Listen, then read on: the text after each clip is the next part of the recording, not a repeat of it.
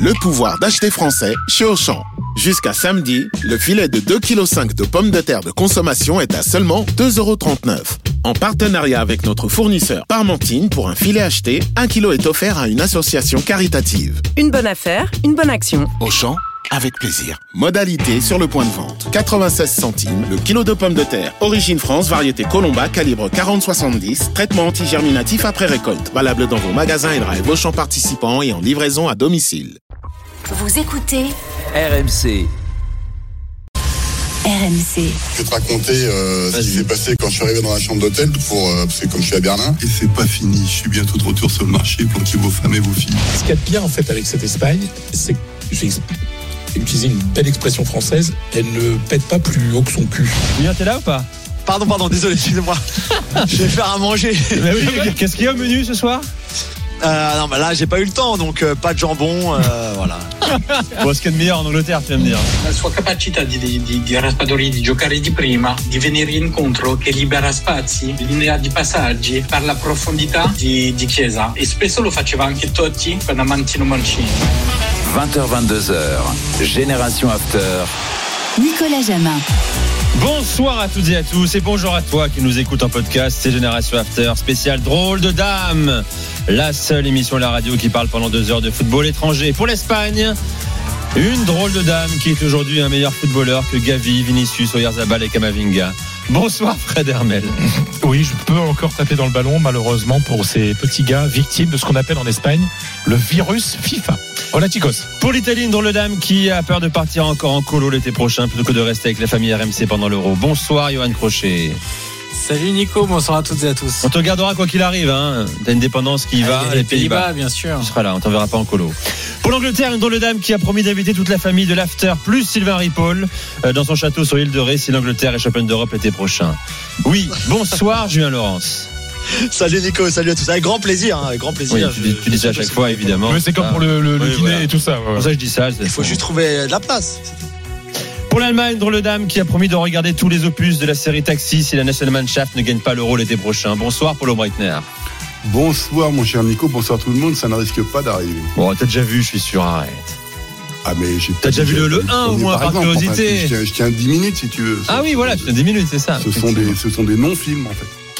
Euh, voilà, dans un instant, l'actu du, football étranger, bien sûr. Euh, et puis il y aura l'after à 22h avec, euh, non pas Gilbert qui est toujours en vacances, mais Thibaut Jean qui lui connaît par cœur la série Taxi. Bonsoir Thibaut. Alors faux, parce que le dernier était raté, mais les quatre premiers exceptionnels.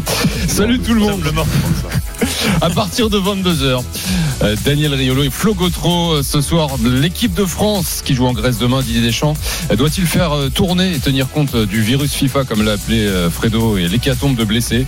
On écoutera Deschamps, a priori, il n'a pas l'intention de, faire tourner. Euh, on reviendra également sur euh, la sortie de Derzak Arian, qui a désingué Thierry Henry aujourd'hui. Est-ce que vous comprenez euh, la sortie de l'entraîneur de Montpellier? Euh, On va revenir également sur euh, la conférence de presse de Stéphane et est aujourd'hui, début d'une nouvelle ère euh, ou pas euh, à Rennes. Et puis Daniel, un avis tranché sur le, le- et peut-être même une petite info sur le, le Paris Saint-Germain et son stade.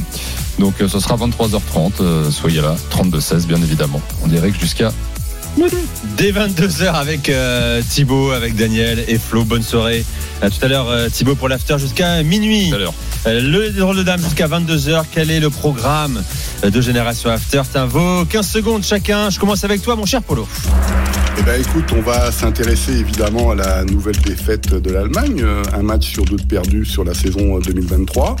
On fera un petit tour du côté de l'Autriche et la Suisse et- évidemment, et puis je crois qu'on a pas mal de sujets euh, communs ce soir à, Je vais le développer dans un à instant. à discuter. Fred, Bah oui, on, l'évoquait dans la présentation, l'hécatombe pour le football espagnol, avec les graves blessures de, Gavi, hein, ligament, euh, ligament croisé antérieur, euh, il ne jouera plus cette saison. Euh, Camavinga de de- deux mois et demi out, euh, euh, pareil pour Vinicius. Les clubs espagnols pestent contre les contre les sélections. Et bien sûr, on aura ce débat sur sur la qualité du football actuel. Est-ce une bonne nouvelle ou pas? Pour le football espagnol européen que Gérone, 55 millions de budget, soit leader en solitaire de la Liga On y répondra après 21h. Johan. On va bien évidemment évoquer le match de l'Italie contre l'Ukraine ce soir avec euh, garçon là. Ouais, une sélection italienne qui n'offre jamais de zone de tranquillité à, à ses supporters malheureusement. On évoquera également la retraite sportive de Fabio Quagliarella, un des joueurs les plus iconiques du football italien depuis les années 2000. Et on aura donc évidemment plusieurs débats autour du jeu et du spectacle. Julien. Voilà, L'Angleterre, bien sûr, qui joue, euh, qui va jouer pendant le- pendant l'émission en Macédoine du Nord et qui n'a pas convaincu encore une fois contre Malte vendredi soir. On parlera d'Everton, euh, qui a euh, reçu une sanction de la Première Ligue, la plus grave sanction dans l'histoire du football anglais. 10 points de retrait euh, pour avoir enfreint les, les règles du fair play financier anglais. Et on aura une minute sur euh, un autre derby de Manchester à Old Trafford. Voilà pour les, les programmes des quatre drôles de dames. Vous nous appelez au 32-16. Rendez-vous à 21h45 pour votre quart d'heure. Vos questions à Fred, Julien, Polo et, Johan.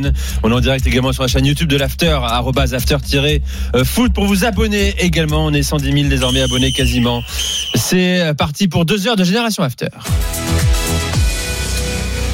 Et sachez également que nous vous offrons un cadeau euh, magnifique sur RMC. Vous le savez, mercredi prochain, le 29 novembre, Lens va affronter Arsenal en match retour de la Ligue des Champions. Nous vous propos- proposons de vivre l'expérience RMC, le voyage à Londres, la rencontre avec les équipes d'RMC Sport avant le match et bien sûr votre place pour la rencontre. Dès que vous entendez ce signal, Voilà, c'est un Big Ben un peu rock. Euh, vous avez 5 minutes pour vous inscrire en envoyant Londres au 7 32 16. Euh, le gagnant sera dévoilé jeudi soir dans l'émission Vos places pour Arsenal Lens qui se gagne uniquement sur RMC. Je peux jouer? Bien sûr, vas-y. Je peux jouer. Envoie, envoie, envoie Londres. On sait 32 jamais. 16, on- cadeau. tu vois, ça me dit bien. Je sais pas si tu auras ton visa pour venir en revanche, hein, toi. Ah oui, c'est vrai que vous êtes, quelques vous êtes casseroles. vraiment Ah oui, l'étranger maintenant. Vous êtes... Je sais pas. Il y a des casseroles. passer euh, quelques coups de fil si tu veux. Je pourrais passer ouais. quelques coups de fil, mais bon, je sais Non, pas. des si- casseroles, tu veux dire des casseroles en. Angleterre? Non, pas tant que ça. Non, dans d'autres pays, oui, mais pas en Angleterre. Bon, Euh, le direct également, c'est sont les espoirs, les petits frérots de Julien Laurence, hein, certains qui vont débarquer en Angleterre d'ici 3-4 ans sûrement. Euh, les espoirs de Thierry Henry face à la Corée du Sud. Bonsoir, Christophe Lécuyer. Bonsoir Nico, bonsoir à tous. Euh, Ça va, ça va pas fort, hein, messieurs, pour euh, les euh, espoirs de, de Thierry Henry, qui, on le rappelle, hein, se sont inclinés pour la première fois de l'ère Henry il y a euh, trois jours seulement face à l'Autriche. Eh bien, ils sont menés euh, 2-0 à présent par la Corée du Sud ici au Havre. Euh, C'est euh, c'est bleu. Ils ont concédé deux buts là en l'espace de quelques minutes. Le premier sur un coup franc magnifique hein, euh, du Sud-Coréen Sangbin Jong, et c'est ce même Sangbin Jong là qui est à la, à la conclusion d'une belle action menée sur le côté gauche, un bon centre, un ballon qui arrive dans les 5,50 et l'attaquant euh, sud-coréen qui est là, point nommé pour euh, tromper Guillaume Rest. Les Bleus qui pourront quand même s'en mordre les doigts parce qu'ils ont vendangé un nombre incalculable d'occasions, que ce soit par l'intermédiaire de Bradley Barcola ou encore depuis la rentrée d'Eli Wahi, le Lançois qui a vendangé également de très belles occasions tout à l'heure. 2-0 donc ici pour la Corée du Sud. Il reste 10 minutes au Havre. Allez, on commence par l'angoisse, la peur d'un pays. Euh, voilà, la musique qui fait peur évidemment. L'Italie. Encore une fois, pauvres Italiens qui vont souffrir ce soir avec peut-être au bout euh, un immense bonheur ou une immense tristesse. Euh, Italie euh, en Ukraine, enfin face à l'Ukraine en Allemagne, sur la pelouse euh, de Leverkusen à 20h45. Une défaite et la nationale ne devra passer par les barrages, je rappelle. Ce sera pas forcément une élimination euh, ce soir. Johan, est-ce que ce match domine tout, absolument tout, en Italie aujourd'hui Alors aujourd'hui, oui, ce week-end, il y a eu la petite éclaircie Yannick Sinner euh, en Ah Italie. oui, donc sûr. on en a beaucoup parlé évidemment. Qui me fait balayer hier, pas Djokovic, mais bon. les- voilà, les, les, les finales des Masters. euh, où d'ailleurs, ça a été un carton d'audience hein, à la télé italienne. Euh, plus grosse audience tennis de l'histoire de la télé italienne. Euh, plus de 5 millions 4, je crois, de mémoire, de personnes devant, devant cette finale. Euh, donc, on a eu euh, l'éclaircie vendredi déjà du match contre la Macédoine du Nord. Ensuite, on a eu Yannick Sinner. Et aujourd'hui, eh ben, on reprend un petit peu les tremblements, euh, clairement, parce que, en fait, dans cette victoire 5-2, il y a plein de choses qui ont été positives, je trouve, et c'est ce qui était relayé d'ailleurs par la presse italienne. Mais il y a ce petit moment, euh, quand tu menais 3-0, où tu te fais rejoindre, enfin pas rejoindre totalement, mais où les, les Macédoniens reviennent à 3-2. Ils reviennent à 3-2 en n'ayant créé aucune occasion. Et c'est ça qui est assez dramatique, c'est que cette équipe d'Italie a donc encaissé deux buts. Je regardais après le match, les Macédoniens ont créé 0 0,08 expected goals dans le jeu. Autrement dit, rien. Mais avec rien, ils ont fait deux buts. Donc c'est en ça que on n'est jamais tranquille parce que déjà à l'aller en Macédoine du Nord, il y avait eu un, un coup franc et un but. Contre l'Ukraine, ils s'étaient pas créé grand chose à San Siro et ils avaient marqué quand même. Donc il y a toujours cette espèce de fragilité où à chaque instant, ça peut être une erreur individuelle. Donnarumma était pas très clair sur le, le match en Macédoine du Nord. Euh, là, c'est la défense euh, Gatti à Cherby qui était pas très clair sur le, le, le but de la tête. Et Donnarumma était pas génial non plus dans, dans sa sortie où il se fait anticiper. Donc voilà, en fait, tu peux pas être totalement serein, ni même serein à 50%, j'ai envie de dire, parce que jusqu'à présent, dans les matchs coup près, depuis la fin de l'Euro, bah, l'Italie n'a jamais répondu présent. Et en plus, dans les matchs classiques, on va dire, qui sont même pas des, des, des matchs euh, vie ou mort, entre guillemets, bah, tu as des passages dans les matchs où tu prends l'eau de manière totalement incontrôlée. Et là, pendant 10 minutes, on a revu un peu les fantômes du post-euro avec euh, la panique, euh, tu prends des buts, tu te dis est-ce que ce, cette équipe-là qui a un mental quand même relativement fragile va encore s'effondrer, etc. Donc euh, oui, bien sûr qu'on a un peu la trouille clairement en Italie, oui, bien sûr. Salut Johan, c'est Fred. Tu sais, dans, dans, dans, la, dans la culture footballistique européenne, on a vu tellement de fois l'Italie. Oui, ils sont mal, mais ça va finir toujours par passer. On a l'impression que là, parce que c'est quand même deux mondiaux qui ont été manqués, qu'il n'y a plus ça. Comment tu expliques le fait que c'était une équipe qui, qui arrivait toujours à la dernière minute, avec un match nul pourri, un but à la dernière minute, à, à, à retourner des situations? Est-ce qu'il y a dans la mentalité des joueurs actuels en Italie quelque chose qui manque par rapport aux anciennes générations? Oui, bah, c'est une sélection italienne qui est de moins en moins avec euh, l'ADN italien, en fait, tout simplement. Euh, C'est une constance avec l'Allemagne, hein, d'ailleurs. Euh, cette mentalité qui faisait une énorme différence, un état d'esprit incroyable de ces deux nations pendant très très longtemps. Bah, J'écoute Polo, il le déplore aujourd'hui, et de mon côté, il y a un peu ça, c'est que c'est des gentils garçons, c'est des braves garçons, c'est des. Tu peux pas dire qu'ils trichent, tu peux pas dire qu'ils sont pas pleins de bonne volonté, mais entre le déficit d'expérience individuelle, d'expérience et de connaissances collectives, parce que c'est pareil, depuis la fin de l'euro, le nombre de fois où le sélectionneur a pu mettre une, équipe type totalement compétitive, jamais en fait. Parce qu'il y a toujours des blessés, parce que là en plus on a eu l'affaire des, des paris sportifs, donc il y a des suspendus. Enfin, c'est extrêmement galère pour eux. Et ces gentils garçons, en fait, n'ont pas le caractère bah, pour mettre le pied là où il faut mettre le pied, pour euh, faire une faute en transition s'il faut faire une faute. Et Est-ce qu'ils sont moins patriotes que, que ceux d'avant? Non, non, non, non, non. Ça n'a rien à voir? Non, non, ça n'a C'est rien pas une question le- d'application euh, patriotique? Non, non, non, du Non. tout, du tout. Non, non, c'est vraiment pas. euh, Il y a évidemment cette. euh, Bon, de manière générale, hein, je, je, je te réponds là, mais il y a eu de manière individuelle quelques doutes un peu sur des joueurs qui. euh, Bon, euh, à la moindre petite blessure, selon le moment de la convocation en, équipe nationale d'Italie, euh, disons que c'est au mois de juin, la petite blessure, euh, elle te permet de partir en vacances plus tôt. Donc, euh, généralement, tu dis que tu as vraiment mal, même si tu as à peine mal, et tu, tu peux partir plus tôt en vacances, et c'est vite de changer les billets d'avion. Euh, Il y a eu un peu ça sur deux, trois joueurs, des joueurs euh, romains notamment, des deux clubs de Rome. Bon, là encore, sur ce rassemblement, il y a des choses que je trouve un petit peu, un petit peu étranges, mais globalement l'équipe qui est alignée on peut pas dire que on peut pas dire qu'elle se dépouille pas on peut pas dire qu'elle est pas à fond qu'elle est à bloc c'est juste que bah elle est peut-être pas à la hauteur non plus des Mmh, générations ça, passées tout ça. simplement Bon, la compo rapidement, Johan. bon euh, je vous avoue que quand j'ai vu euh, la compo je sais pas quel pourcentage d'optimisme j'avais pour l'Italie mais elle a baissé de 10% Ah ouais. Euh, parce qu'il y a une ou deux choses qui me semblent un peu bizarres. Donc Donnarumma dans les buts, ça c'était attendu. Di Lorenzo à droite et Di Marco à gauche, c'était attendu. Euh, Acerbi dans l'axe côté gauche, c'est attendu. Et Spalletti a décidé de nous mettre Buongiorno, qui est un défenseur du Torino, qui est un bon défenseur de Serie A.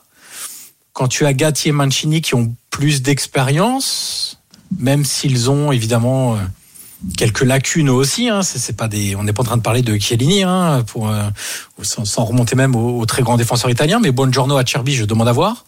Milieu de terrain très attendu et on l'a Barella, Jorginho, Fratesi. Euh, ça, Fratesi, c'est aussi le côté plus dynamique, euh, plus de projection, plus de plus de duels aussi au milieu de terrain par rapport à un Bonaventura qu'on a eu contre la Macédoine du Nord. À gauche, Chiesa, indispensable. Chiesa aujourd'hui est clairement indispensable à l'Italie dans le 4-3-3. Numéro 9, Raspadori, qu'on avait eu contre la Macédoine du Nord. On attendait, on était beaucoup, et même toute la presse italienne hein, ce matin annonçait Scamacca en numéro 9. Finalement, Spalletti a décidé de réaligner Raspadori. Et alors à droite, messieurs, Zaniolo, titulaire, qui a fait une rentrée cataclysmique contre la Macédoine du Nord, qui a perdu tous les ballons. Alors il était côté gauche une partie de, de, de la deuxième mi-temps quand il est rentré, hein, avant de basculer à droite. Quand tu as Politano qui est en feu depuis le début de la saison à droite, euh, Berardi n'était pas convoqué pour ce match-là, mais qui malgré tout, je trouvais meilleur que Zaniolo. Mettre Zaniolo, tu prends un risque clair parce que c'est bien beau d'être un soliste, de pas avoir une un énorme QI foot pour te lier avec les autres joueurs. C'est pour ça qu'on l'appelle un soliste.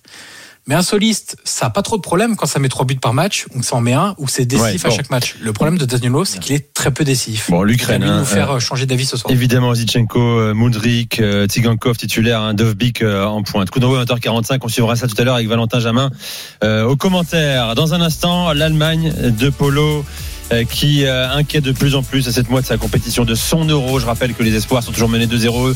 Espoirs français par la Corée du Sud. On vient dans un instant. CRMC, c'est Génération After spécial drôle de dame. RMC, 20h22h, Génération After. Nicolas Jamin. Avec les drôles de dames, David, David euh, que dit Julien Laurence, Fred Armel, Johan Crochet et euh, Paulo Breitner. On est ensemble jusqu'à 22h, euh, bien sûr, avant euh, l'after. Tiens, je vous l'ai pas dit, les gars, et bravo aussi à vous. Évidemment, vous êtes associés au succès grandissant de euh, Génération After et de l'after du 20h minuit sur RMC plus globalement. Première à de France de 20h à minuit, plus que jamais. Record battu historique hein, depuis le lancement de la radio RMC. Nouvelle, nouvelle formule en, en 2001. Euh, voilà, bravo Julien, bravo Polo, bravo Johan, bravo Fred. Vous passerez à la compta, évidemment. N'hésitez pas, vos enveloppes vous attendent. À toi, Nico, aussi. hein. Il faut un chef d'orchestre, toujours, hein, pour faire jouer les, les meilleurs musiciens du monde. hein. Je suis pas, ça va, je suis pas le Sylvain Ripoll de la radio. Ah non, non, non, quand même pas. Non, et- et- Ça, c'est quelqu'un d'autre, on ne dira pas le nom. mais- Bon, alors, à 7 mois. euh, Guardiola- Est-ce qu'on pourrait dire Guardiola? Non, non, tu vas trop loin. Non, non, pas du tout là. là, là. Et même pas, Arteta- même pas Arteta, mon cher ami. Mais Bon. surtout dans ta bouche, Fred, je sais pas si Guardiola c'est un Oui, en plus, ça fait une insulte, t'as raison. Oh Euh, Tu vois, j'essaie d'être gentil avec. Guardiola pour une fois. Avez vu, il y en a un qui est très silencieux, c'est Polo.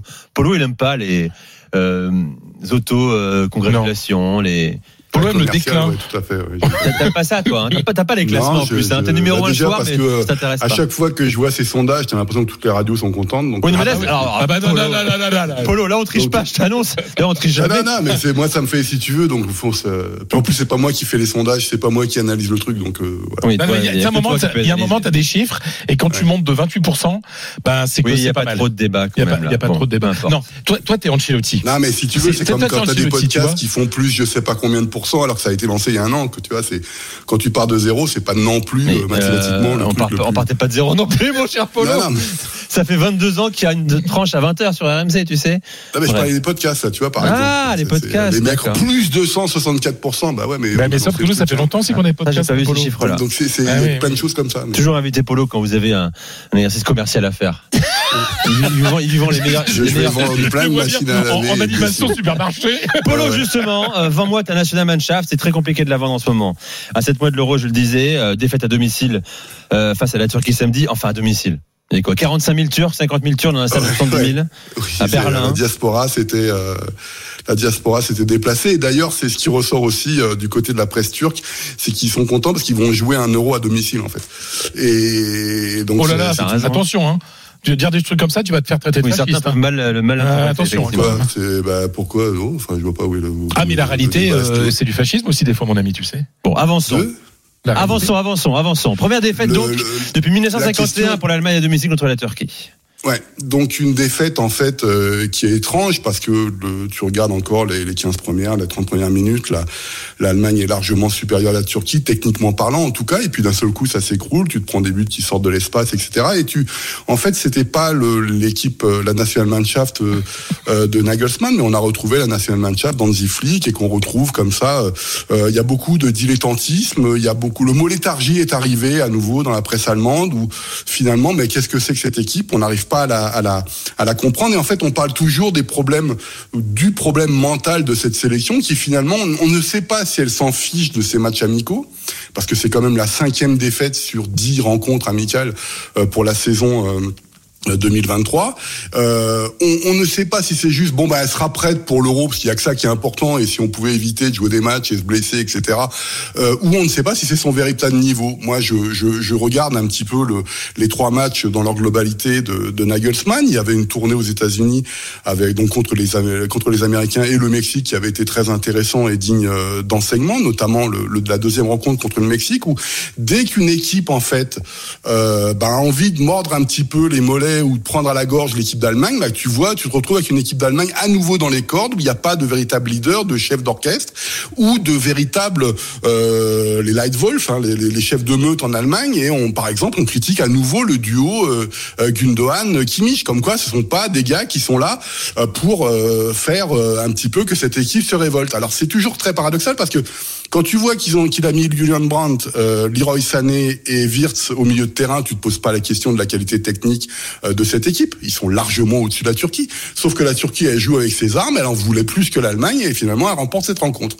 Donc c'est ça le, le, le problème, c'est que moi je sais pas euh, Aujourd'hui, honnêtement, je ne sais pas ce que donnera cette équipe à l'Euro. Euh, y a, pour moi, il y a trop de défaites, euh, y compris avec l'ancien sélectionneur, pour se dire que ça va aller euh, tranquillement. Parce que moi, je considère que l'Allemagne, par exemple, peut être très bien la, le, le, le, premier des outsiders derrière la France et l'Angleterre pour cet Euro. En plus, ils seront à domicile, même si il y a de moins en moins de licenciés, même si il y a le, le, peuple allemand regarde de moins en moins cette sélection, même s'il y a beaucoup de problèmes à la fédération et extra sportifs aussi. Donc, on n'est pas dans une période saine à ce niveau-là.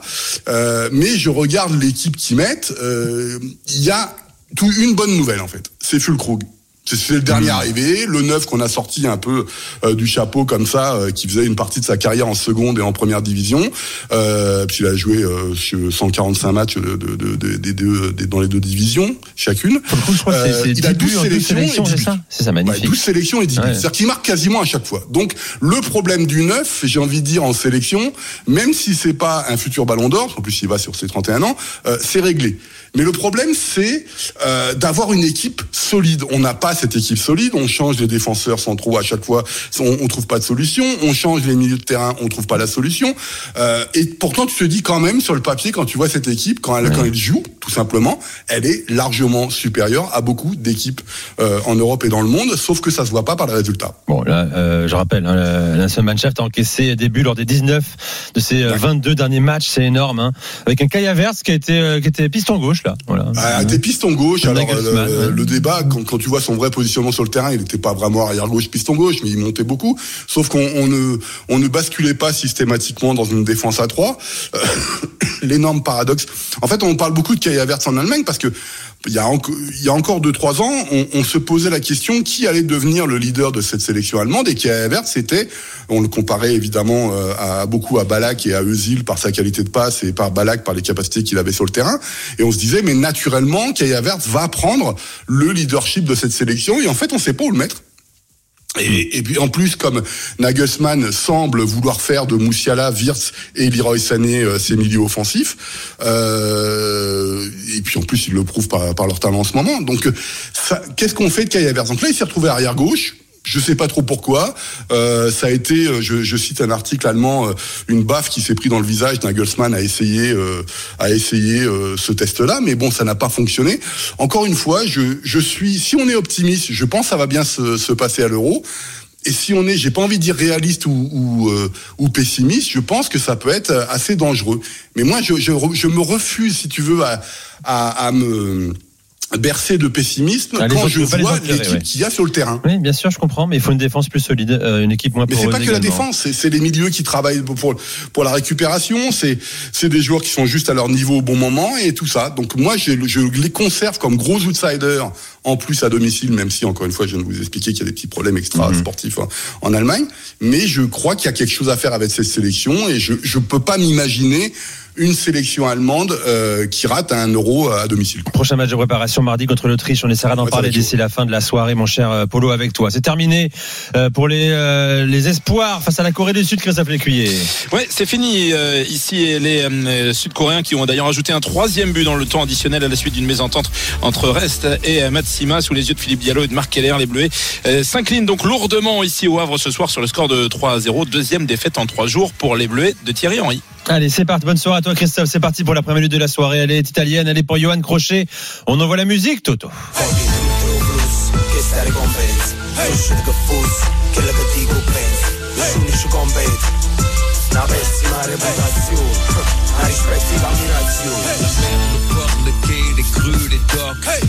Et oui, vous avez reconnu, petite surprise, c'est un feat entre Kosang, groupe de hip-hop napolitain, et Akhenaton. Le titre est Rispettiva Ammirazione, donc admiration respective Fabio Quagliarella, évidemment, on va parler de lui. Euh, joueur que, évidemment, on adore tous en Italie. Sincèrement, c'est un joueur qui euh, a marqué les années 2000-2010, alors peut-être encore plus les années 2010. Il prend sa retraite à l'âge de 40 ans. Il l'a ce week-end à Sky Italy en disant qu'il était dans une condition physique euh, pathétique euh, depuis son départ de la Samp euh, à la fin de la saison dernière. Joueur originaire de Naples, d'où le choix de la musique d'un groupe de hip-hop napolitain, qui a d'ailleurs marqué très souvent contre Naples dans sa carrière. Euh, mais les supporters napolitains lui en ont jamais voulu. D'ailleurs, lors de sa dernière saison en Italie, il a reçu une belle ovation au, au San Paolo lorsque la Sampdoria va affronter le, le Napoli. Euh, 14e meilleur buteur de l'histoire du football italien, enfin de la Serie A. 9e joueur avec le plus de matchs de l'histoire de la Serie A. Plus de 550 matchs.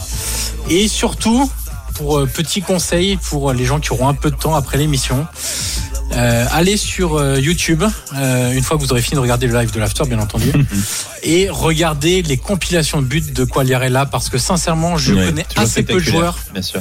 qui ont été capables de marquer autant de buts spectaculaires, but du talon et en extension, euh, ciseaux acrobatiques, frappe de 30 mètres en lucarne, lobe de 50 mètres, euh, petit lobe euh, balle piqué, pied droit, pied gauche. Ça a été un joueur extrêmement spectaculaire et je trouve en plus que ça correspondait très bien à un débat qu'on aura tout à l'heure. Voilà pour la première minute de la soirée, celle de Johan, celle de Polo, Julien et Fred arrivent également euh, dans Génération After. Reste avec nous dans un instant, on parle d'un virus qui a frappé l'Espagne. Restez avec nous, c'est Génération After. RMC jusqu'à 22h. Génération After. Nicolas Jamin. Avec les quatre rôles de dames, Fred Armel, Julien Laurence, Polo Wagner et Johan Crochet euh, à 20h45. On suivra bien sûr le coup d'envoi de ce match entre l'Ukraine et l'Italie. Match déterminant dans la course à la qualif pour l'Euro 2024. Euh, D'abord Fred, parlons de ce virus qui frappe lourdement le football espagnol. Euh, le virus FIFA, ainsi qu'il a été qualifié en Espagne. Euh, le Barça et le Real sont touchés de plein fouet, notamment. Plus récemment, le Barça, justement, avec Gavi, euh, blessé. D'ailleurs, on a eu le diagnostic cet après-midi. hein, il est terrible. Voilà. Bah, c'est terrible, c'est ce qu'il y a de pire, quoi. C'est-à-dire que La bonne rupture qui va bien. c'est le rupture du ligament croisé antérieur plus le, le ménisque qui est touché. Saison terminée, quoi. Voilà. Et Dans- euro euh, très hypothétique, voire Bon, impossible, impossible. Enfin, je veux dire, on voit mal. Surtout un joueur aussi physique que Gavi, c'est-à-dire que c'est quelqu'un qui qui s'implique tellement dans la récupération du ballon, c'est quelqu'un qui vous dure sur l'homme, etc. Qui a besoin. euh, parce que la question après, c'est tu vas arrêter pendant sept mois. Qu'est-ce que tu pendant six mois Qu'est-ce faut, il faut il faut du temps pour retrouver ton pour retrouver ta ta, ta, ta, ta forme physique en fait. Le virus FIFA, ça fait des années qu'on utilise ça en Espagne, hein, comme euh, c'est-à-dire comme expression à chaque fois que le qu'il y a ce break international dans les clubs, ils ont peur. Vraiment. Et là, là, ils ont cumulé les grands clubs. hein. Ça a commencé par Kamavinga, deux mois et demi d'arrêt. En gros, Kamavinga va revenir pour les huitièmes de finale de la Ligue des Champions. Heureusement que le Real s'est qualifié. Quelques heures après, tu avais Vinicius, deux mois et demi. Alors Kamavinga, c'est le genou. Vinicius Junior qui jouait contre la Colombie. Euh, une petite, euh, enfin une grosse déchirure musculaire euh, à la cuisse. A priori la même qu'il avait eu en début de saison. Ce qui pose aussi des questions sur la manière dont sont soignés les joueurs au Real. D'ailleurs, le chef Niko Milic, le chef des services médicaux du Real, qui est un croate de nationalité euh, canadienne qui parle très bien le français, a été écarté parce qu'il y a quand même beaucoup de, de blessures comme ça qui sont Parce qu'il y a aussi. Voilà. Qui n'a pas joué une seule seconde depuis qu'il est arrivé. Bref. Donc le Real perd deux joueurs majeurs parce que Kamavinga et Vinicius sont euh, et de toute façon les trois meilleurs joueurs du Real c'est Kamavinga, Vinicius et Bellingham. Là tu en as deux qui sont pas là pendant pendant deux mois et demi, ce qui est terrible. Et la réflexion qui était faite dans les couloirs de Valdebebas et qu'on m'a rapporté c'est Kamavinga s'est blessé parce qu'il devait jouer un match contre Gibraltar. En plus, faut voir ce que c'est que Gibraltar pour l'Espagne. C'est en Espagne. C'est un territoire anglais revendiqué par l'Espagne, mais c'est tout petit petit, c'est rien du tout, c'est une ville quoi. Enfin, c'est même pas, c'est un village quoi.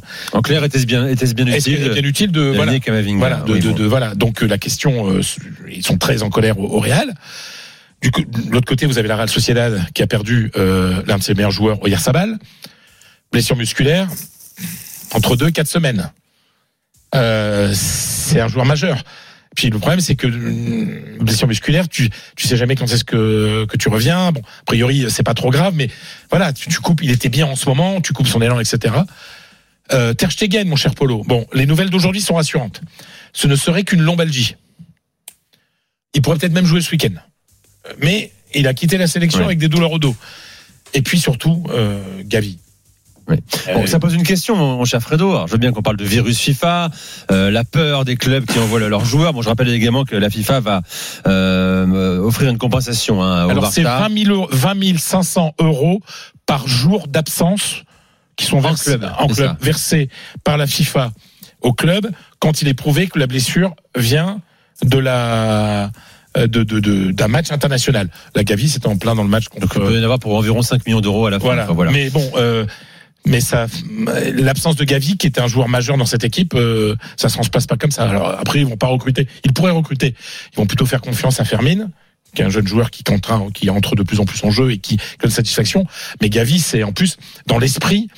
C'est vraiment le mec qui se défonce, quoi. C'est-à-dire que c'est un leader sur le terrain. Il est tout jeune, mais c'est un leader sur le terrain. Tout le monde du Barça. Et, et surtout à son âge, euh, comment va-t-il revenir après cette blessure? C'est une blessure tellement grave, on ne sait jamais si sa progression, qui paraît hallucinante, va pas être brisée quelque part. Bon, ça pose forcément une question. euh, éternel débat, c'est un serpent de mer. Euh, les sélectionneurs ont-ils tous les droits?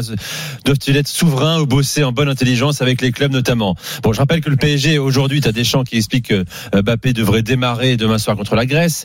Euh, bien sûr, euh, Mhm. les supporters parisiens n'apprécient pas, alors que l'équipe de France est qualifiée, assurée d'être première. Votre avis là-dessus Est-ce que est-ce que c'est un débat qui mérite d'être posé encore ou c'est un débat sans fin euh, Je sais pas qui veut commencer Non, mais en fait, euh, en fait, on peut pas demander non plus aux sélectionneurs de pas utiliser les joueurs, alors que eux aussi sont en perpétuel euh, travail de construction d'effectifs, de bien sûr. construction de jeux, de nécessité aussi d'avoir des résultats, parce qu'eux aussi sont jugés sur les résultats, mine de rien. Il faut pas l'oublier non plus. Donc euh, on va pas demander non plus. euh, moi, ça me fait un peu marrer l'excuse de euh, oui, euh, c'était Gibraltar en face, mais si tous les clubs fonctionnent comme ça, Didier Deschamps, il la ligne qui contre Gibraltar? Ouais, non, mais je suis d'accord. c'est un peu l'argument ce qui se dit facile. à- ce qui se dit à Valdebebas. Ouais, bien là, ils se sûr. disent, attends, mais qui se blesse Ah, Ok, il y a, la France joue Bon, son avenir. il se baisse à l'entraînement et pas pendant le match. Voilà, un truc. Ouais, mais, mais dans un match euh, pour préparation de Gibraltar. Mais je te Ouais. dis, c'est en fait c'est le fait que euh, ce soit Gibraltar qui est vraiment un, un petit Oui, euh, alors petit petit c'est- petit du foot. n'importe quoi. Ça, voilà. c'est limite un mépris. euh, voilà. Bah oui, mais c'est du mépris. Non, mais c'est-à-dire que les mecs se disent, c'était pas un match important pour la France. Tu vois, c'est ça le truc. Non, mais je, de toute façon, défends pas. hein. Je le défends pas. Je te dis ce que moi je rapporte ce qui se dit. De toute façon, les deux planètes, club et sélection, elles sont irréconciliables. Elles n'ont pas les mêmes intérêts, clairement. Et la dimension économique est telle qu'elle est en train d'accélérer, je trouve, l'éloignement de ces deux planètes, de ces deux planètes, pardon, club et sélection. Parce que c'est pas tant euh, l'absence du joueur souvent qui est regrettée, un peu quand même, mais c'est on va payer un joueur qui ne joue pas. Alors maintenant la FIFA a mis un mécanisme en place pour euh, répondre un petit peu à ça, même si ça correspond pas toujours à tout à 100% du, du salaire. Mais moi je, en fait, on peut essayer de trouver toutes les solutions possibles. Moi je suis partisan de réaménager les calendriers, le calendrier des sélections nationales, avec pourquoi pas tout un bloc en fin de saison euh, qui concernerait que la sélection plutôt que des coupures incessantes qui finalement ne permettent même pas non plus aux sélectionneurs de bien travailler. Mais si on dit ça, bah, en fin de saison, les joueurs ils sont plus fatigués, euh, les corps sont plus usés, donc plus de risques de blessures. Mhm. Si tu te blesses en fin de saison, soit tu rates la préparation, soit tu rates quasiment euh, toute la saison euh, suivante si c'est une grosse blessure. Donc en fait, il n'y a pas de solution. Non, il n'y a pas de solution. Il faut juste essayer de de protéger les joueurs, mais c'est pareil. Moi, les clubs, ils me font marrer. Est-ce qu'ils protègent les joueurs, les tournées à l'autre bout du monde sans arrêt pour préparer les saisons euh, Est-ce que c'est bien utile? Les tournées même post-saison, maintenant, tu vas carrément à l'autre bout du monde Oui, en fin de saison pour aller jouer des matchs. Est-ce que c'est vraiment Non, mais- que de la faute mais- des mais en sélections? plus, il y a, il y a un truc aussi, c'est que là, on parle du Real qui se plaint, mais le Real est le premier club à avoir appuyé la décision de la FIFA de faire un grand mondial des clubs. Et, mais donc, donc, avec plein de matchs. Tant qu'ils jouent pour, euh, pour le Bah, club, voilà, va bien. la- blessés, voilà. Voilà, tant qu'ils C'est enchaînent. là aussi, il y a beaucoup d'hypocrisie par, euh, Euh, chez les clubs, à commencer par le Real. Mon cher Julien, en Angleterre, chez toi, euh, est-ce que des clubs traditionnellement gémissent quand les joueurs reviennent blessés de sélection ou pas? Oui, bah oui, comme, comme partout, je crois. Mais on a eu, on a eu plus de tensions par le passé, euh, un petit peu moins maintenant depuis que Southgate est en poste, euh, parce qu'il a une, plutôt une bonne relation avec Guardiola, avec Klopp, avec Arteta, avec tous les, avec plutôt tous les sélectionneurs, euh, avec tous les entraîneurs de première ligue, lui le sélectionneur. Donc c'est un petit peu moins tendu que ça a pu l'être par le passé. Quand on avait peut-être plus de problèmes que ça, et les Anglais, par rapport à la vague là incroyable de blessures qu'on a ce mois-ci, ils ont pour l'instant en tout cas été un petit peu épargnés. On a eu Bowen pour West Ham, on a eu un petit peu de Rashford aussi, mais c'est loin d'être aussi grave qu'un Zaire Emery, un Vinicius, un Kamavinga ou un Gavi. Bon, Voilà, pour le virus euh, FIFA qui frappe l'Europe du football. Dans un instant, l'Angleterre, justement, avec Julien. Euh, Southgate peut-il gâcher une génération dorée On va en faire le débat avec lui, avec vous, et également les drôles de dames, euh, le coup d'envoi de l'Italie face à l'Ukraine. Dans un instant, également à vivre sur RMC. À tout de suite, c'est Génération After, spécial drôle de dames. RMC jusqu'à 22h. Génération After. Nicolas Jamin. Avec les drôles de dames sur RMC comme tous les lundis soirs de 20h à 22h, Génération After, je vous rappelle à 21h45. Vous appelle au 32-16, le quart d'heure des auditeurs face à Julien, Polo, Johan et Fred. Vos questions, bien sûr. Max est. Vous pouvez déjà appeler, hein, interroger sur leur championnat, pas forcément sur leur sélection. Les quatre drôles de dames. Coup d'envoi dans un instant, mon cher Johan. Euh, voilà, on va t'accompagner ce soir. Voilà. Euh, on va t'accompagner, bien sûr. Et c'est pas toi qui va le commenter. Euh, Il y a un homme qui, donc, qui est payé pour ça également. C'est Valentin Jamin. Bonsoir Valentin. Bonsoir messieurs, bonsoir à toutes et à tous. C'est bientôt parti effectivement dans cette rencontre entre euh, l'Ukraine et l'Italie. L'enjeu il est simple et euh, vous l'avez annoncé en début d'émission. Une victoire et l'Italie va à l'euro, un nul et l'Italie va à l'euro. Une victoire pour l'Ukraine et c'est l'Ukraine qui va à l'euro. L'Italie ne doit pas perdre ce soir. On est allé vers Koussen puisque vous le savez depuis de longs mois l'Ukraine n'accueille plus les matchs sur son sol en raison du conflit avec la Russie et d'ailleurs euh, avant match très fort les Ukrainiens qui sont entrés sur la pelouse drapeau sur les épaules. L'hymne repris à tue-tête par le public avec beaucoup de drapeaux ukrainiens euh, dans les tribunes. Et puis la photo d'équipe également avec le drapeau de l'Ukraine la euh, fibre patriotique évidemment mise en avant par cette équipe qui veut faire rêver son peuple. Mais en face les Italiens ne veulent pas rater une nouvelle grande compétition internationale après avoir raté les, deux dernières coupes du monde. Donc l'enjeu est là. La pression est sur les épaules des deux équipes notamment sur euh, celle du sélectionneur Spalletti qu'on voit en train de plaisanter avec le quatrième arbitre avant le coup d'envoi imminent de cette rencontre. Ah, euh, Valentin. Ils ont une chance. Il y a deux ou trois bons arbitres en Espagne et l'un de l'un de ceux-là dirige le match. Euh, Reed Manzano. D'accord, on verra ça. Euh, on va, il va suivre également avec passion euh, l'autre match du groupe, Julien Laurence. Euh, Macédoine du Nord, Angleterre. Absolument aucun enjeu. L'Angleterre est assurée de terminer première de son groupe, qualifiée pour l'Euro. Quasi sans faute, six victoires, un nul. Dernier succès contre Malte ce week-end.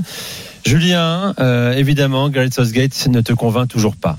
Que doit-il faire pour te plaire un peu plus? Qui doit-il virer du 11 par exemple?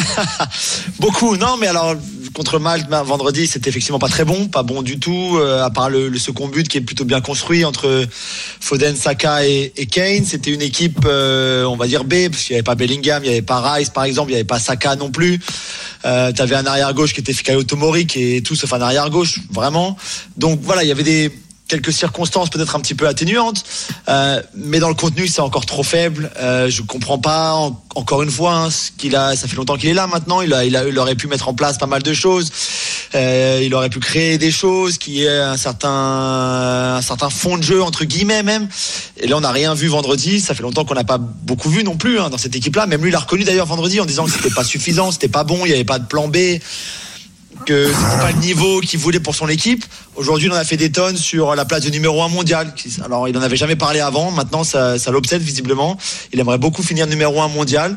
Euh, plus que, enfin, au lieu de me parler de gagner l'euro et comment ils peuvent gagner l'euro avec cette Ouais, génération fantastique, il me parle de qui est numéro 1, numéro 2, numéro 3. Enfin, voilà, je, C'est comme ceux qui veulent gagner la possession, quoi. Ouais, on a perdu, mais on a eu la possession, quoi.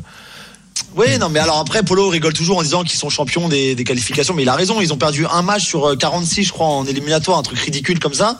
Sauf qu'au final, quand ça compte, quand c'est important, en quart de finale de la dernière Coupe du Monde, en finale de leur Euro à eux en plus, en demi-finale de la Coupe du Monde précédente, il manque toujours quelque chose. Donc j'espère que cette- dans cet Euro-là, en Allemagne, où ils seront un des favoristes, il y a aucun doute là-dessus, euh, soit au même niveau que les autres, soit peut-être juste en dessous, juste au-dessus, ça dépend de. Moi, tu places qui là, Julien, franchement, à 7 mois?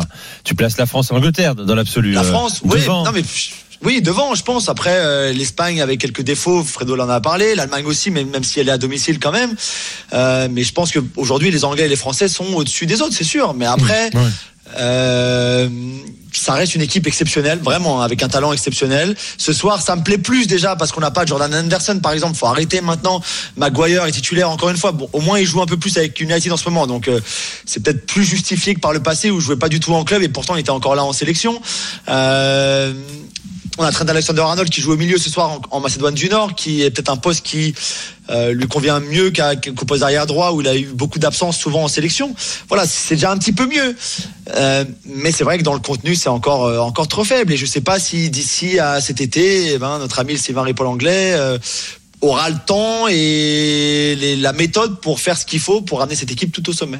Bon, il a pas l'air de vouloir révolutionner sa méthode en tout cas, mon cher Julien. Tu l'as dit, ça fait suffisamment longtemps qu'il est là pour euh, pour euh, faire une révolution. Est-ce que en Angleterre, euh, bon, tu, tu n'es plus un cas isolé, tu m'as déjà raconté, il y a vraiment unanimité contre lui, comme ici en France à l'époque Raymond Domenech ou encore avant la Coupe du Monde d'ailleurs 98 Aimé Jacquet. Est-ce qu'il y a une Ouais, détestation il y a du personnage, en tout cas de- du sélectionneur? Il y a beaucoup de sceptiques. Alors même s'il l'a pas lui dit, c'est vrai que tous les échos qu'on a, c'est que ce sera sa dernière compétition qui partira après l'Euro 2024. Donc il y a aussi le côté anglais en disant voilà, c'est sa dernière sélection, ça sert à rien de le torpiller maintenant et ce que je peux comprendre, autant on sait qu'il sera là cet été, c'est la dernière, autant qu'on y aille avec lui, qu'on le soutienne un maximum. Mais de plus en plus, c'est vrai que les voix s'élèvent. Euh, par exemple, on attendait beaucoup cette, cette, cette internationale-là pour savoir comment il allait faire jouer Jude Bellingham. Il est pas là, il est blessé, mais on aurait voulu voir s'il allait le mettre dans les mêmes conditions qu'au Real ou pas, avec qui autour, avec qui à côté, voir comment ça allait fonctionner. On n'a pas pu le voir, mais je peux mettre ma main à couper qu'on aurait eu un Jude Bellingham bien plus bas qu'au Real, euh, beaucoup plus conservateur dans ce qu'on lui demandait dans les consignes de jeu qu'au Real, par exemple, ce genre de choses-là. Le fait blessure- la Arnold blessure de, de Bellingham est, est vraiment pas grave. Les Anglais n'ont pas beaucoup insisté pour qu'il joue quand même. Parce qu'il a une petite luxation de l'épaule. Je pense que si, l'Angleterre euh, avait joué le match de barrage de qualification, il aurait joué sous infiltration. Quoi. Ouais, peut-être, mais là, ça, ça, ça rien qu'ils viennent. Mais, euh, mais voilà, je pense qu'il l'aurait pas fait jouer dans les mêmes conditions qu'au Real. Le fait qu'on ait Alexander Arnold dans ce poste de milieu-là, c'est intéressant. Mais encore une fois, pour moi, c'est un petit peu tard par rapport à cet Euro qui va arriver vite. Ils, ils auront après que les matchs amicaux contre le Brésil et la Belgique. D'ailleurs, fin mars, là, on aura une bien meilleure idée de ce que vaut cette équipe-là aussi euh, pour faire des derniers tests. Et je sais pas si l- cette, euh, cette, cette euh, expérimentation Alexander Arnold de milieu de terrain qui qui est pas une mauvaise idée. On a vu Klopp le, le faire euh, beaucoup, même s'il part de son poste d'arrière droit pour ensuite venir au milieu avec Liverpool. Là, il est directement au milieu. Il y a, il y a un autre arrière droit. Il y a Cal Walker au poste d'arrière droit. Je sais pas s'il aura le temps de, de mettre, euh, voilà, de développer ça. Mais ça me déjà plus que ce qu'on a pu voir par le passé, comme encore une fois, hein, des Jordan Anderson, des Calvin Phillips, ce genre de choses-là, des milieux à trois qui n'avaient ni queue ni tête, ça avait rien à faire là. Bon, voilà pour, euh, pour les Anglais. On aura quand même un œil ce soir euh, face à la Macédoine du Nord. N'oublions pas le Portugal, évidemment, parmi les gros outsiders, voire Oui, favoris, aussi, bien sûr. euh, de l'Euro. Beaucoup de messages sur le chat euh, de la chaîne YouTube de, de l'After euh, également. Euh, le match entre l'Ukraine et l'Italie, Valentin Jamin. 5 minutes de jeu, 0-0. Ballon dans les pieds de la défense italienne. Mais la première frappe, la première frappe cadrée de cette partie, elle a été il y a quelques secondes pour les Ukrainiens sur un contre avec Victor Tsigankov, le joueur de Gérone qui a attaqué à l'entrée de la surface de réparation. Il s'est mis sur son pied gauche. La frappe cadrée, euh, bien captée par Gigi Donnarumma. Une euh, Italie, on va dire, prudente. Il y a eu quelques pertes de balles au milieu de terrain. Match pour le moment assez équilibré, 0-0. On rappelle que l'Italie doit au moins faire match nul pour voir le prochain Euro organisé en Allemagne. Allez, c'est parti pour la deuxième minute de la soirée. Elle est allemande, elle est pour Polo. On envoie la musique, Toto. Wir gehen nicht, aber wenn wir gehen, dann gehen wir in Scheiben. Entschuldigung, ich sagte, wir sind gekommen, um zu bleiben. Gekommen, um zu bleiben. Wir gehen nicht mehr weg. Le groupe s'appelle Virzin Elden, nous sommes des héros. Le titre, c'est sommes arrivés pour rester. Et j'ai choisi cette chanson euh, tout simplement parce qu'il y a eu une grande nouveauté en, en Allemagne et en l'occurrence l'Union de Berlin. Ce n'est pas le, départ euh, qui a fait beaucoup de bruit d'Urs Fischer après cinq ans et demi à la tête de la euh, de l'équipe première. C'est la première nomination en Bundesliga d'une femme coach adjointe en fait bah, du coach qui est en intérim en ce moment. Donc c'est Marie-Louise Eta qui avait déjà euh, notamment euh, entraîné avait déjà entraîné les jeunes euh, à Brême donc les masculins. Et là donc va devenir pour la première fois bah, coach adjoint d'une équipe première de Bundesliga. Donc ça montre que ça change. Il y a quelques mois je vous avais parlé d'une de la présidente du conseil de surveillance de, de Zang Paoli hein, qui était bah, justement présidente du conseil de surveillance. Et là le fait c'est encore une fois c'est la première fois qu'une femme arrive à ce niveau de responsabilité évidemment pour ses compétences et non pas pour faire euh, la mode actuelle. Euh, en tout cas, on va voir comment cela va se passer. On verra ça, bien sûr. À l'instant, l'énorme occasion euh, pour Federico Chiesa, Valentin Jamin. Sur un corner joué à deux, long ballon au second poteau, voire au troisième poteau, remise de la tête de Nicolo Zagnolo au niveau du point de pénalty. C'est Chiesa qui tente une reprise, le corps est en arrière, la balle passe au-dessus, mais très grosse occasion pour l'Italie. Toujours 0-0, alors que là, Alessandro Buongiorno vient déjà de prendre un carton jaune, le défenseur central italien qui euh, fait sa deuxième sélection, complètement dépassé en vitesse par euh, Dovbik, à qui il a quasiment enlevé le maillot. 0-0 euh, mais la première grosse occasion effectivement a été pour l'Italie. Allez, reste avec nous dans un instant. Le grand débat avec les drôles de dames, le football. Est-ce que c'était mieux avant? Est-il moins créatif aujourd'hui? Son niveau a-t-il baissé? Si oui, la faute à qui? Restez avec nous. C'est Génération After sur RMC. À tout de suite. RMC jusqu'à 22h. Génération After. RMC. 32 x 22, ça va faire 500. 32, non, non, 600. Je, allez, je- j'ai perdu. C'est la stat qui permet d'estimer la probabilité qu'un tir cadré finisse en but selon où il arrive euh, dans le but. Fabinho qui est, qui est moins la lance de lancement, la, la, lampe- la lance de. La, la rampe de lancement. La J'adore. rampe de lancement. Pardon Chris Pardon, je t'ai critiqué Je suis nul Il faut jamais critiquer le meilleur joueur Con Voilà, je suis un con, Cristiano a marqué 20h-22h. Génération After. Nicolas Jamin. Génération After sur RMC spécial drôle de dame, bien sûr, avec Fred Hermel, Julien Laurence, Paulo Wagner et Johan Crochet. Oh, la peur sur le but italien. Euh, Ukraine, Italie, Valentin Jamin. Oh, la grosse occasion pour les Ukrainiens, elle n'est pas terminée. Le ballon côté gauche pour euh, Moudric dans la surface de réparation. Le petit ballon mis au centre, repoussé par une tête italienne dans la surface de réparation et c'est dégagé, mais de manière un petit peu molle. Là, c'est Sudakov qui à l'entrée de la surface a armé sa frappe, repoussé par Gigi Donnarumma d'un joli plongeon. La défense italienne est loin d'être sereine, que ce soit euh, Di Marco tout à l'heure qui a réussi à sauver un ballon sur un centre euh, de Moudric encore une fois, que ce soit Bongiorno qui a déjà un carton jaune. Donnarumma pour l'instant tient la baraque mais l'Italie euh, n'est pas rassurante 0-0 après 14 minutes de jeu l'Italie virtuellement tout de même à l'euro au moment où l'on se parle Ouais, il faudrait une victoire ukrainienne, évidemment. Alors, on va peut-être passer pour des vieux cons euh, ce soir, euh, lundi soir. hein. tous, à un moment de notre vie d'amateur de foot, on est traversé par ce sentiment. Est-ce que c'était mieux euh, avant? Euh, Ou en tout cas, est-ce que ce qu'on a aimé a en partie disparu? Éternel débat, hein, valable pour tous les domaines de la vie, euh, d'ailleurs, culturel également, et Polo peut en parler aussi. Ce qui est certain, c'est qu'en Ligue 1, on s'enfonce un peu plus euh, chaque week-end, nous, euh, ici même, dans l'ennui. Euh, moins de buts, moins de talent, plus de muscles, de percussions, moins de dribbles.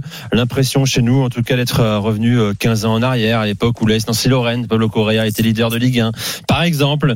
Bon, d'abord, est-ce que, avant qu'on en débatte et savoir euh, si vous constatez vraiment une, une évolution, euh, est-ce que dans vos championnats, euh, tiens, je vais commencer par toi, euh, mon cher, euh, mon cher Johan, même si tu es crispé ce soir, est-ce que l'Italie, euh, chaque week-end, t'ennuie? Plus qu'avant, moins qu'avant Bon, euh, D'abord le constat, hein. on fera analyse après. ouais, alors déjà, il faudrait savoir ce qu'on met derrière ennui. Ouais, Euh, bien sûr. On en parlait la semaine dernière. On n'attend pas tous la même chose d'un match de foot. C'est ça, et ennui, on le met en relation avec le spectacle, du coup. euh, Bon, est-ce que euh, pour nous, le spectacle, c'est le nombre de buts, par exemple? Est-ce que ça peut être la qualité du, du jeu proposé avant tout? Ça peut être une maîtrise collective qui peut être impressionnante. Ça peut être des petits qui arrivent à gêner des gros aussi. Ça, ça fait partie du spectacle. Ça peut être, euh, je sais pas moi, des, joueurs créatifs, des dribbleurs, des, joueurs frissons, comme on les appelle. Tout ça fait partie de, la définition du spectacle. Après, chacun euh, s'arrange comme il veut euh, pour, choisir un peu et piocher dans tout ça. Je- je- en Italie, on sort de deux saisons qui étaient vraiment de, de qualité en termes de football. D'ailleurs, ça a été très réconfortant de voir que Naples et, et Milan ont été les, les deux derniers champions, euh, avec euh, en faisant des beaux champions entre guillemets, avec toutes les guillemets qu'on peut mettre euh, sur le mot beau. Le début de cette saison-là est clairement moins bon, et je reprends un des critères, vous savez, du spectacle que je viens Mhm. d'énumérer. Pourtant, il y a un but de plus que la saison dernière après 12 journées. Donc si je trouve qu'il est moins bon, c'est pas lié au nombre de buts, qui est quand même malgré tout assez faible. Pas un but de 300. moyenne, un but au total en plus. Un but ça au total, oui, oui. 302 buts marqués en 12 journées, donc c'est pas incroyable non plus. Mais en fait, il y a des gros pour moi qui sont très défaillants. Je parle du jeu, je parle pas simplement des, des résultats. Naples, c'est moins bon que la saison passée. Euh, le Milan, c'est moins bon. La Lazio, c'est moins bon. La Roma, ça partait pas de super haut et c'est moins bon. La Juve, c'est toujours pas bon au niveau du jeu. Donc, euh, en termes de, de, qualité de football, bon, sur, sur les gros clubs, on n'est pas, pas sur une très grosse cuvée pour le moment. Il y a la petite révolution provinciale, comme je, je l'appelle depuis quelque temps maintenant, où euh, un coup c'est Sassuolo, un coup c'est Empoli, la Fiorentina toujours un petit peu, Monza, Bologna cette saison, où c'est vraiment de, de qualité. Ouais, ce, ce début de saison, moi je le trouve euh, très inférieur aux deux saisons précédentes. Bon. Chez toi, mon cher Julien, est-ce que tu constates euh, une évolution de ton football, euh, une, une régression du niveau du football en première ligue ou pas ou absolument pas? Non, non, pas trop. Moi, c'est peut-être le championnat d'ailleurs des, des cinq grands qui, euh, qui est peut-être le moins impacté par, par ce que dit Johan. Alors, ça joue peut-être un petit peu moins bien du côté d'Arsenal comparé à la saison dernière où il y avait plus de fluidité, euh, mais c'est quand même pas trop mal non plus. Euh, City, ça joue encore très très bien. Brighton aussi, même s'ils prennent des buts. Mais nous, ça reste spectaculaire, ça reste offensif, ça reste. euh, on a eu que 2-0-0, je crois, en 13 journées cette saison. Hein. 2-0-0 seulement. Euh, ça fait en beaucoup, ça, ça fait pas beaucoup par rapport au nombre de, de matchs. Le, le- le nombre de buts par match est supérieur à la saison dernière. Euh, City, ça marque plus que la saison dernière. Euh, Arsenal, ça marque un tout petit peu plus aussi. Aston Villa, ça marque beaucoup plus avec avec Unai Emery. Donc il y a, y a plein de choses positives. Après, effectivement, ça reste aussi euh, un championnat où on a trois équipes très très faibles, les trois promus. Surtout Luton et, et Sheffield United, un petit peu moins peut-être Burnley, même s'ils sont derniers du classement actuellement, parce qu'ils essayent de jouer, peut-être même un petit peu trop, ils sont trop joueurs avec Vincent Compagnie, mais ça reste très faible aussi, donc ça reste faible, ça veut dire que les autres sont tellement forts que tu prends des fessées, tu prends des volets, donc on a des gros gros scores aussi assez régulièrement. C'est peut-être un petit peu ça qui, c'est l'arbre qui cache la forêt un petit peu peut-être, au niveau de, de- du niveau global de la première ligue cette saison, mais ça reste encore euh, encore très satisfaisant, euh, très très première ligue finalement, avec l'intensité, avec le rythme, avec Ah, les buts, justement. avec euh, avec ce qu'on peut voir. On va parler de ça tout à l'heure d'intensité euh, également, qui est un mot euh, à la mode depuis quelques années déjà. Polo, chez toi en Allemagne. Bah, ça dépend ce que tu compares. Si tu compares une saison par rapport à l'autre, moi je vois pas fondamentalement de changement, mais euh, comme tu parlais des vieux cons, je peux peut-être comparer euh, la Bundesliga des années 80 à celle de maintenant. Euh, L'énorme paradoxe, c'est qu'entre 1976 et 1984, la Bundesliga domine le classement UEFA. euh, ce qu'on oublie toujours de, dire, euh, évidemment repris par la Serie A après, par la suite. Et euh, le pire, c'est que dans les années 80, le football allemand est en grande crise. Il n'y a plus personne dans les stades, les joueurs sont partis déjà, les, meilleurs joueurs, même s'il y avait que trois personnes qui pouvaient partir, étaient moins bonnes. Les stades se vidaient. Euh, Aujourd'hui, j'ai en deuxième division une moyenne supérieure à la Bundesliga en moyenne de spectateurs de euh, la Bundesliga des années 80. Euh, on va battre les records dans les stades. Donc, et le spectacle est au rendez-vous. Maintenant, euh, là, je rejoins Johan. Qu'est-ce que ça veut dire le mot spectacle? Euh, L'Allemagne a eu une grave crise euh, à l'euro 2000, euh, dans les 2000, et donc ça n'allait plus, ça n'allait pas du tout. Il y avait plus d'argent, etc. Et là, ils ont voulu se révolutionner. C'est ce qu'on a appelé la révolution footballistique allemande. Qu'est-ce qu'est-ce qui s'est passé? Les grands patrons des clubs se sont réunis entre eux pour discuter. Qu'est-ce qu'on veut? On veut du spectacle, on veut des buts, on veut que ce soit ouvert. Donc ils se sont baladés un peu partout dans le monde et non pas comme en France, comme on a tendance à le limiter sur les centres de formation. Ils sont allés en Amérique latine, ils sont allés beaucoup en Espagne, les Pays-Bas évidemment, pour voir ce qui se passait et comment on pouvait faire. Et ça a donné la Bundesliga, euh, nouvelle version, aidée aussi par l'évolution du code de la nationalité, ce qu'on oublie tout le temps, et qui a apporté un surplus. Et, et on oublie encore une chose, c'est la réunification, qui a apporté encore un surplus de joueurs. Et on est aujourd'hui toujours dans cette période, une Bundesliga qui offre, ça n'a l'air de rien, mais le plus de buts structurellement, donc par année, euh, des championnats européens. Alors, est-ce que ça veut dire que c'est parfait? Ben non, parce que, euh, par exemple, les, les Allemands, enfin le, le football allemand a reculé justement dans ce fameux euh, classement UEFA. Les Allemands ne sont plus systématiquement des favoris à remporter les, les, les- les coupes européennes. Donc, si on regarde ça comme ça et avec le recul, on se dit ah bah finalement la Bundesliga a baissé. Mais au niveau du spectacle, au niveau de ce que tu produis sur un terrain, je suis désolé, ce que je vois aujourd'hui est plus intéressant que ce que je pouvais avoir ou les images ou même ce que j'ai vu dans les années 90 euh, en, en Allemagne. Donc à ce niveau-là, mais c'est peut-être aussi l'évolution des joueurs, tout simplement simplement. C'est-à-dire que le joueur aujourd'hui est meilleur techniquement, physiquement que les joueurs des années 80-90. Le problème, c'est qu'il est formé surtout. Il est voire déformé pour un style de jeu qui est peut-être un peu trop euh, homogénéisé en ce moment. Ça, on va, on va en parler. T'as raison. Vas-y, continue, Polo. Moi, c'est c'est ça qui m'intéresse. Donc, je ne peux pas. Et j'ai eu euh, des, des clubs qui étaient des petites pépites. Moi, je repense toujours à Hanovre, je pense à un moment à Augsbourg, je pense à des clubs qui ont réussi à aller en Europe, qui ont fait des performances, etc. Qui a des clubs qui sont théoriquement de seconde partie de classement. Mais il faut dire aussi que la Bundesliga est aujourd'hui structurellement le deuxième chiffre d'affaires d'Europe. Donc, on n'a pas besoin d'avoir des milliardaires ou des fonds qui arrivent pour foutre de l'argent en plus, qu'ils équilibrent leur compte, qui est un contre-modèle, j'ai envie de dire, avec beaucoup de choses que je peux voir. Et je pense que, euh, que, que Julien va nous parler d'Everton dans la deuxième partie de saison, dans la deuxième partie de, l'heure de l'émission. Il y a des choses comme ça qui font que, moi, je pense que le football va bien. Est-ce que c'est parfait Non. Est-ce qu'on est une crise structurelle avec l'équipe nationale? Oui. Est-ce que le Bayern d'aujourd'hui est plus fort que celui des années 80 Évidemment. Enfin, il on se rend pas compte, je crois, de ce qui est devenu le, Bayern Munich. Mais la conséquence, c'est qu'ils ont remporté 11 titres à la suite et ils vont peut-être remporter le 12e. Maintenant, ça empêche pas euh, Xabi Alonso avec Leverkusen, ça empêche pas euh, Offenheim chaque année d'avoir une équipe qui mériterait d'être en Europe. Il, ça marche, ça marche pas avec les différents coachs, mais en tout cas, ça vit. Et c'est ça qui me semble peut-être une énorme différence avec la L1.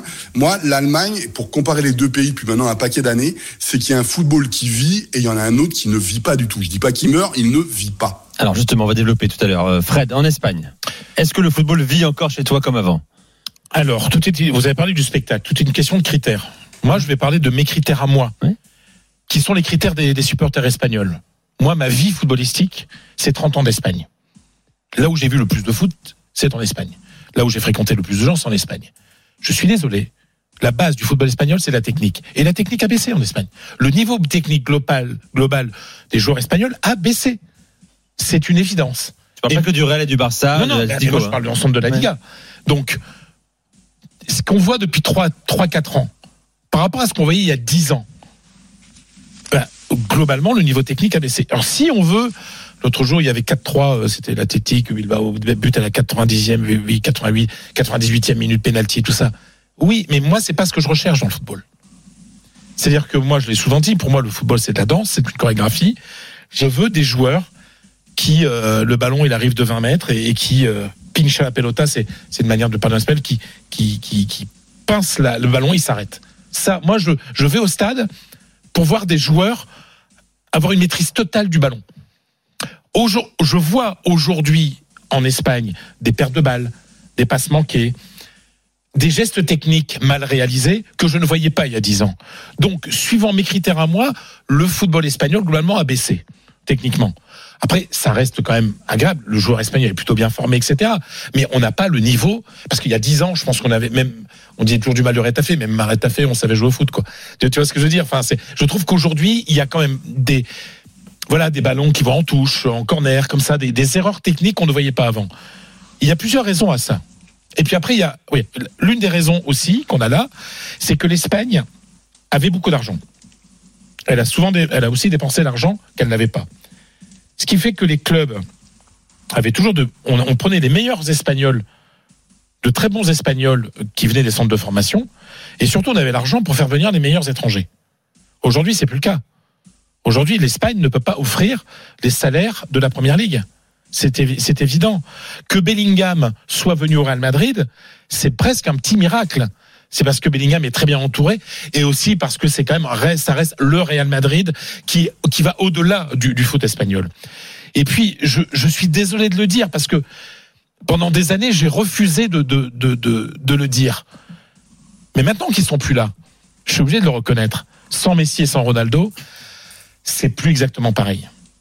C'est-à-dire qu'il y avait une sorte de d'attractivité de la Liga parce que tu avais d'émulation aussi. Une émulation. Tu avais les deux meilleurs joueurs du monde et peut-être les deux meilleurs joueurs qui ont coïncidé sur la même période en même temps dans le même ch- championnat. Je suis pas sûr qu'il y ait dans l'histoire deux joueurs qui mettaient 50 buts chacun qui jouaient en même temps et qu'on voyait minimum jouer deux fois par an l'un contre l'autre. C'est-à-dire qu'il y avait euh, il y avait une sorte de, de glamour aussi parce que ça fait partie du, truc. Tu voyais Messi faire des trucs techniques hallucinants, tu voyais Cristiano Ronaldo, il y avait une humiliation. Aujourd'hui, le foot espagnol a techniquement baissé et il y a moins de stars, puis il y a moins d'argent. Puis il y a aussi une chose, on peut dire ce qu'on veut de Tebas, euh, etc. Oui, Tebas fait du mal au foot espagnol avec son fair play financier qui est le plus serré du monde.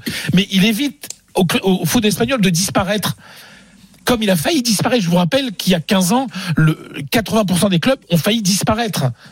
Et si l'État n'avait pas aidé, notamment en, en- en repoussant les, euh, les dettes qu'avaient les clubs auprès des, de la- des, des caisses de sécurité sociale, auprès des impôts, etc., les clubs, beaucoup de clubs auraient disparu. Donc, euh, moi, je prends moins mon pied devant la Liga parce qu'il y a moins de grands joueurs et surtout parce que techniquement, le niveau qui reste quand même potable à baisser. Vous avez des, des- des avis intéressants et, et différents sur vos championnats, euh, car vos championnats sont différents aussi. Dans un instant, on va prolonger le débat, bien sûr. Poser la question simplement est-ce que euh, ce football, euh, s'il reste aussi spectaculaire qu'avant, euh, vous plaît plus qu'avant désormais? On va en débattre ensemble, bien sûr, avec vous également.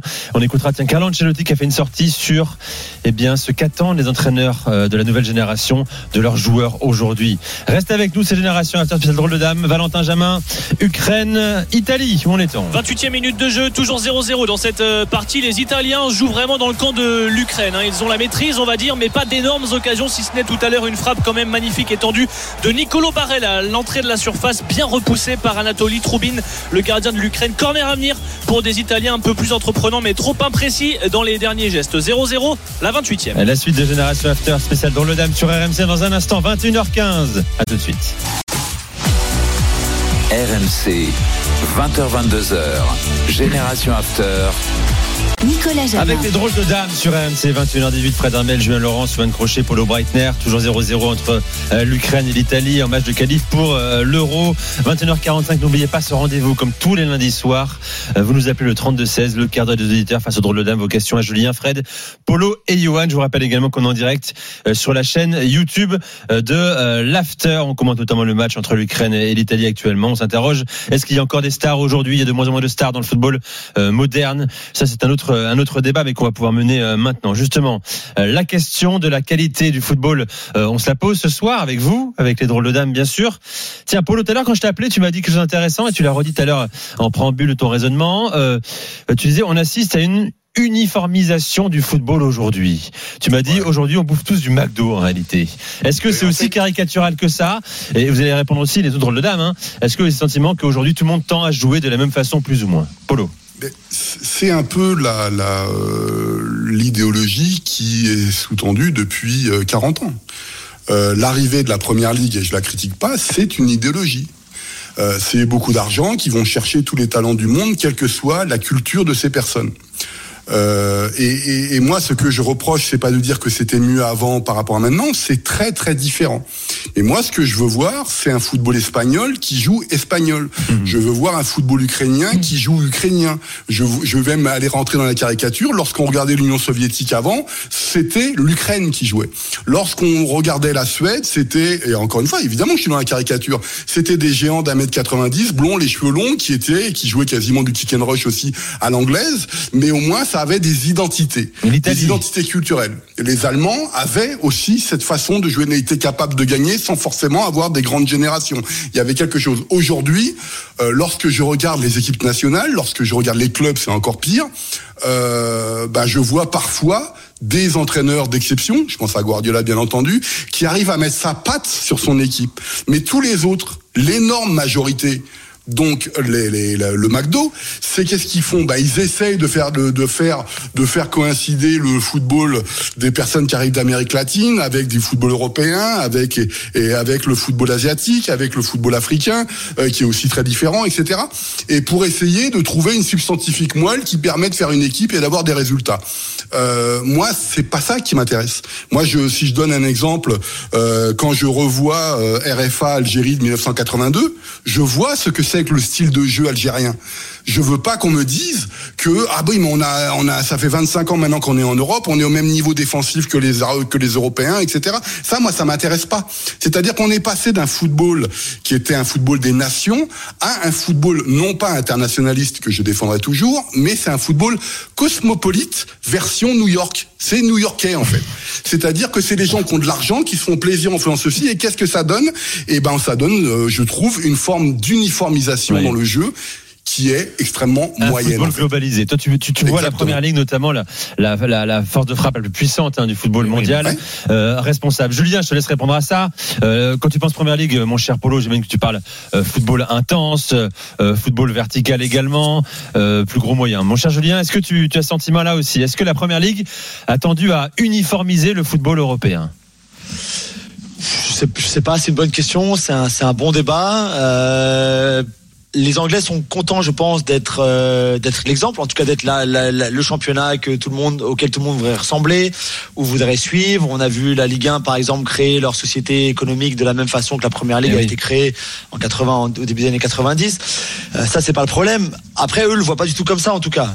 Eux, c'est très simple, c'est que ils veulent que la première ligue continue à être la meilleure, euh, celle qui réussit le plus économiquement, sportivement aussi. Euh, donc que l'argent continue de d'entrer dans les caisses de la première ligue et des, des clubs, bien sûr. Ils ont mis en place ce fair play financier, un petit peu comme Javier Tebas euh, ou comme la DNCG chez nous, par exemple, ce qui vient effectivement de, de ils viennent de sanctionner Everton de, de 10 points de de, de, de retrait pour, sur cette saison parce que bah, ils avaient dépassé les, les règles, ils avaient enfreint les règles du fair play financier, ils avaient trop dépensé sur les trois dernières saisons, euh, bien plus que les 120 millions d'euros autorisés au club au club anglais. Il faut savoir aussi que la première ligue sur les dix dernières saisons, elle est huit fois déficitaire. Donc faut pas non plus croire que tous les clubs anglais roulent sur l'or, qu'il y a de l'argent partout, que tu peux dépenser autant que tu veux sans forcément être euh, être euh, dans le rouge. C'est pas du tout ça, ça se passe pas du tout comme ça. Donc tout n'est pas parfait non plus chez nous, mais c'est vrai que ils ont cet élan qui est indéniable en temps sur le terrain, en dehors du terrain, dans le public. Ils ont ce, ils ont très très bien travaillé sur les 20 dernières années pour créer cette, ce mastodonte et ce, cette force financière euh, extraordinaire, surpuissante, qui fait effectivement que eux seuls sont capables de donner les, salaires qu'ils peuvent et les transferts qu'ils peuvent. tu décris, tu décris, excuse-moi, Fred, une approche libérale, hein, qui, tant qu'on gagne Tout sur le fait. terrain et sur le plan financier, tout va bien. Peut-être moins romantique que des voisins européens, type euh, euh, le football espagnol, le football italien, le football Mais français. la première ligue, c'est plus le football anglais. C'est le football Mais du vas-y, monde. arrête avec ça, vas-y. C'est le football du monde. Tu me sors. Mais arrête, tu me sors ça à chaque Ben fois. oui, mais, les, mais propriétaires, quand, mais ça n'a rien à voir. 80% des propriétaires ne sont plus anglais, ils- euh, je veux dire, le, Oui, le- les, Fred, le les, forma- les formateurs, les coachs sont, oui, mais sont le- aussi les, anglais. territoires, les territoires sont en, le territoire est anglais, les fans sont internationaux. Je veux dire, L'Angleterre gagne beaucoup, enfin je veux dire, la première ligne gagne beaucoup d'argent avec la vente des droits au niveau international, beaucoup plus que toutes les autres, on est d'accord. Donc, C'est parce que c'est le meilleur championnat, ça n'a Mais rien oui, à voir oui, avec le fait oui, qu'ils soient anglais mais- ou pas mais- anglais. Mais, je veux dire, il y a quand, quand Polo parle de cette globalisation, elle est cette globalisation, elle se concentre sur sur le territoire anglais avec cette première ligue, qui est un produit qui est extrêmement Mais quel est le bien rapport avec la façon d'apprendre le foot, le jeu, oui. tout simplement? Mais Non, parce mais qu'il en faut fait, un juste jeu qui plaise le plus au monde entier. sur l'uniformisation, euh, je pense que ça a une conséquence sur nos goûts personnels, euh, sur la perte d'identité individuelle des championnats. Par contre, là où je suis pas d'accord avec Polo, ça c'est la partie sur laquelle j'étais d'accord. Là où je suis pas d'accord, c'est que moi je mange pas McDo ces dernières années, c'est que je mange caviar. Parce que le niveau de jeu global du football a jamais été aussi bon que ces dernières années. Alors là, on fait un débat parce que en ce début de saison, il y a moins de spectacles. Mais je vous invite clairement à regarder la Coupe du Monde 98, la Coupe du Monde 2006. Vous allez voir aussi ce que c'était le football d'antan. Et que quand les, les, les, les gardiens balançaient des parpaings de 80 mètres et que c'était du jeu à rien pendant 30 secondes d'affilée, euh, on n'était pas tout à fait sur le même niveau du football. Donc l'uni- l'uniformisation. C'est l'esprit, ça. C'est faux. Ah non, non, Bah, non, non, arrête de regarder maintenant et regarde voyant dans les 20 matchs, ans. Euh, arrête de regarder maintenant et regarde dans 20 ans le football. C'est-à-dire qu'en fait, les évolutions technologiques, les évolutions des joueurs physiques, etc., font que on a le sentiment que le football est mieux aujourd'hui qu'il était avant. Mais moi, j'ai jamais autant kiffé avec l'équipe du Brésil 82. Et tu vas me dire à l'époque, moi, il n'y avait pas de pressing, il n'y avait pas de ceci, il n'y avait pas de cela. Mais moi, il n'y a pas une équipe aujourd'hui. Et l'équipe du Brésil 82 se prendrait une rouste face à l'ensemble des sélections aujourd'hui. Mais c'est pas pour ça que l'esthétisme de 82 du Brésil remplacerait, serait inférieur à ce que je peux voir aujourd'hui partout dans le monde. Et moi, je parle pas de niveau de jeu, je parle de spectacle. Hein. Ah bah, Ah, je le les- peux t'assurer, bah. Brésil Le- le- 82, le plus grand match c'est plus que du football, c'est France France Brésil 86 à Guadalajara. Oui, à Je pense que là on est on est au top quand tu vois les joueurs qu'il y a sur le terrain. Oui, là, là, on parle. De... Oui, t'as Ah ben, raison. là, mais là- Alors là, là, on parle, on parle de qualité technique, Ah ouais, euh, de qualité de joueur. On parle pas d'intensité. Non, on parle ah d'un bah football beaucoup Bah, plus lent. que ça joue à midi là-bas euh, avec 40 À une époque où un milieu de terrain avait euh, une seconde et demie pour euh, pour lever la tête et distribuer ou dribbler. Aujourd'hui, peut-être que un je milieu de terrain n'a on plus parle le temps entre vieux de choisir. Moi, je préférais ce football-là. Oui, voilà. Moi, ça. je préférais ça. Bon. Justement, dans- un instant, euh, on va écouter Carlo Ancelotti euh, qui est en plein euh, dans, notre débat, bien sûr, sur l'évolution de la créativité. Il n'en voit quasiment plus à cause des entraîneurs nouvelle génération. D'abord, la minute, la troisième de la soirée. Elle est espagnole. On envoie la musique Toto.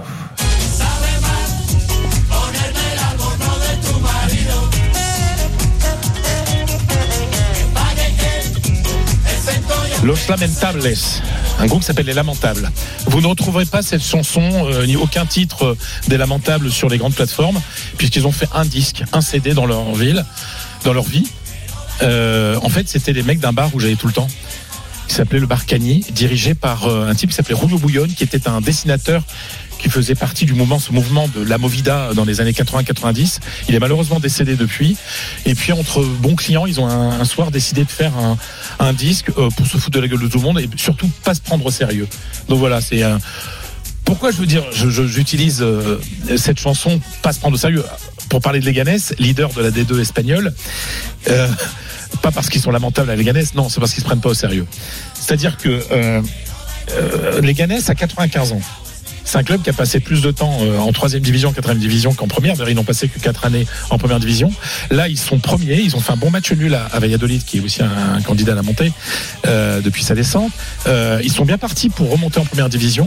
Et moi, j'ai envie parce que je suis un vieux con, j'ai envie d'avoir des clubs encore comme Leganés en, première division espagnole. Pourquoi? Parce que c'est un, stade de 12 000, pers- 12 000 personnes, c'est une cité, on va dire un peu une cité dortoir, un club de banlieue euh, euh, de, de Madrid. Le grand ennemi Leganés, c'est Retafe. Euh, voilà, euh, il y a beaucoup de monde, il y a 53 000 habitants quand même. Mais ce que j'aime dans ce, dans ce club de Leganés, c'est cette simplicité.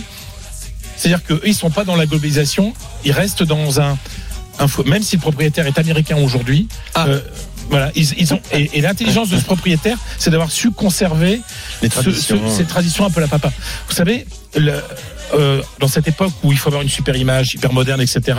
La mascotte de Leganés, c'est super concombre, parce qu'à Leganés, c'est le premier producteur euh, d'espagnol de concombre, et, et donc la mascotte c'est super concombre, et euh, donc c'est un concombre. Un mec Donc voilà, Fred veut que Leganés monte en Liga Non, mais pour- pour- des je dire, mais je veux dire, euh, ce que j'aime à Leganés, c'est ce côté vieux football, euh, tradition.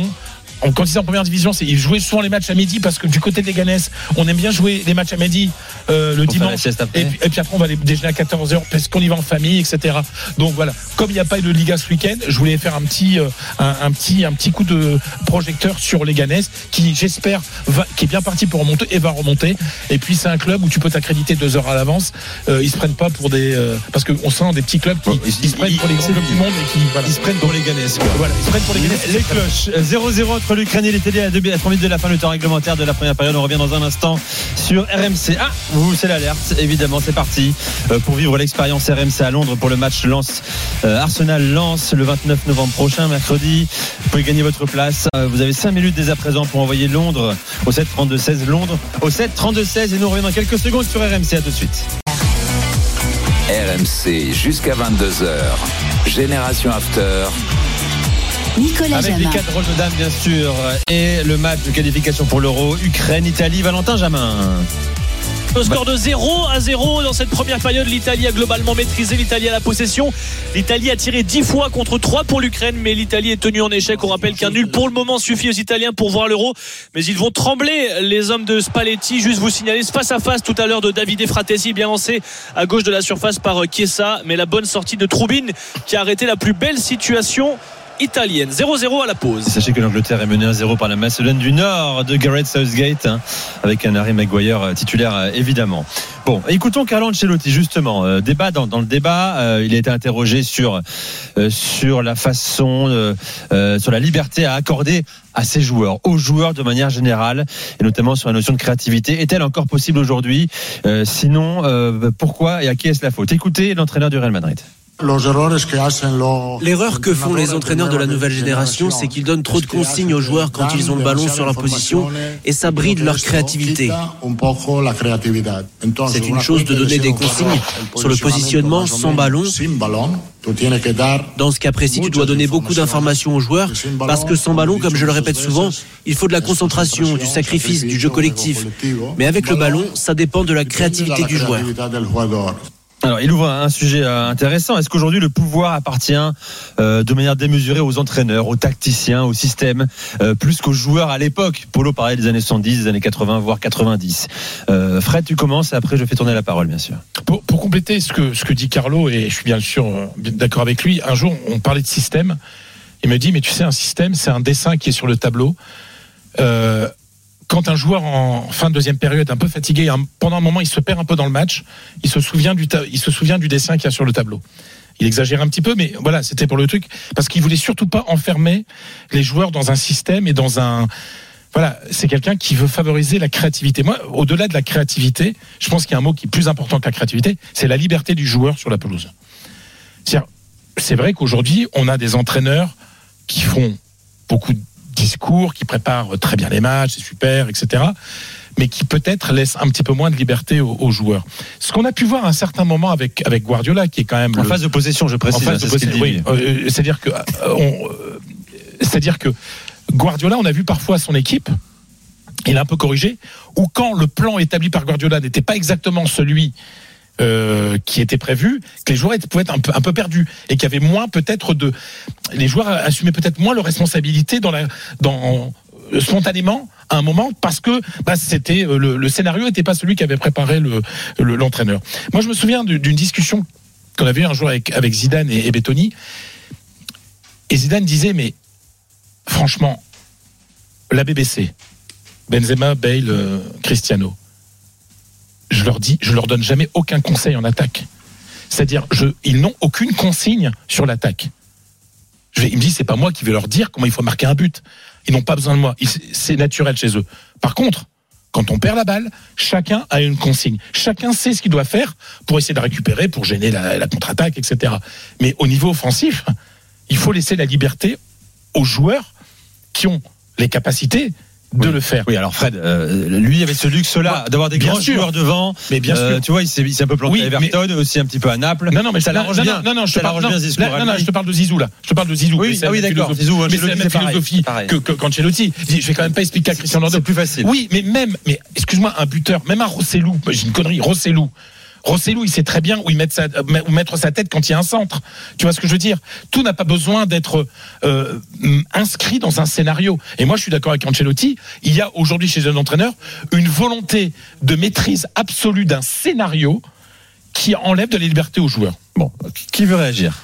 Euh, moi, je veux bien. Vas-y, Johan. Euh, parce que quand on a vu la, la, la déclat d'Ancelotti, moi j'en ai parlé avec des entraîneurs et tous m'ont dit on peut être d'ac- d'accord sur une petite partie avec Ancelotti, mais il est bien gentil, Carlo.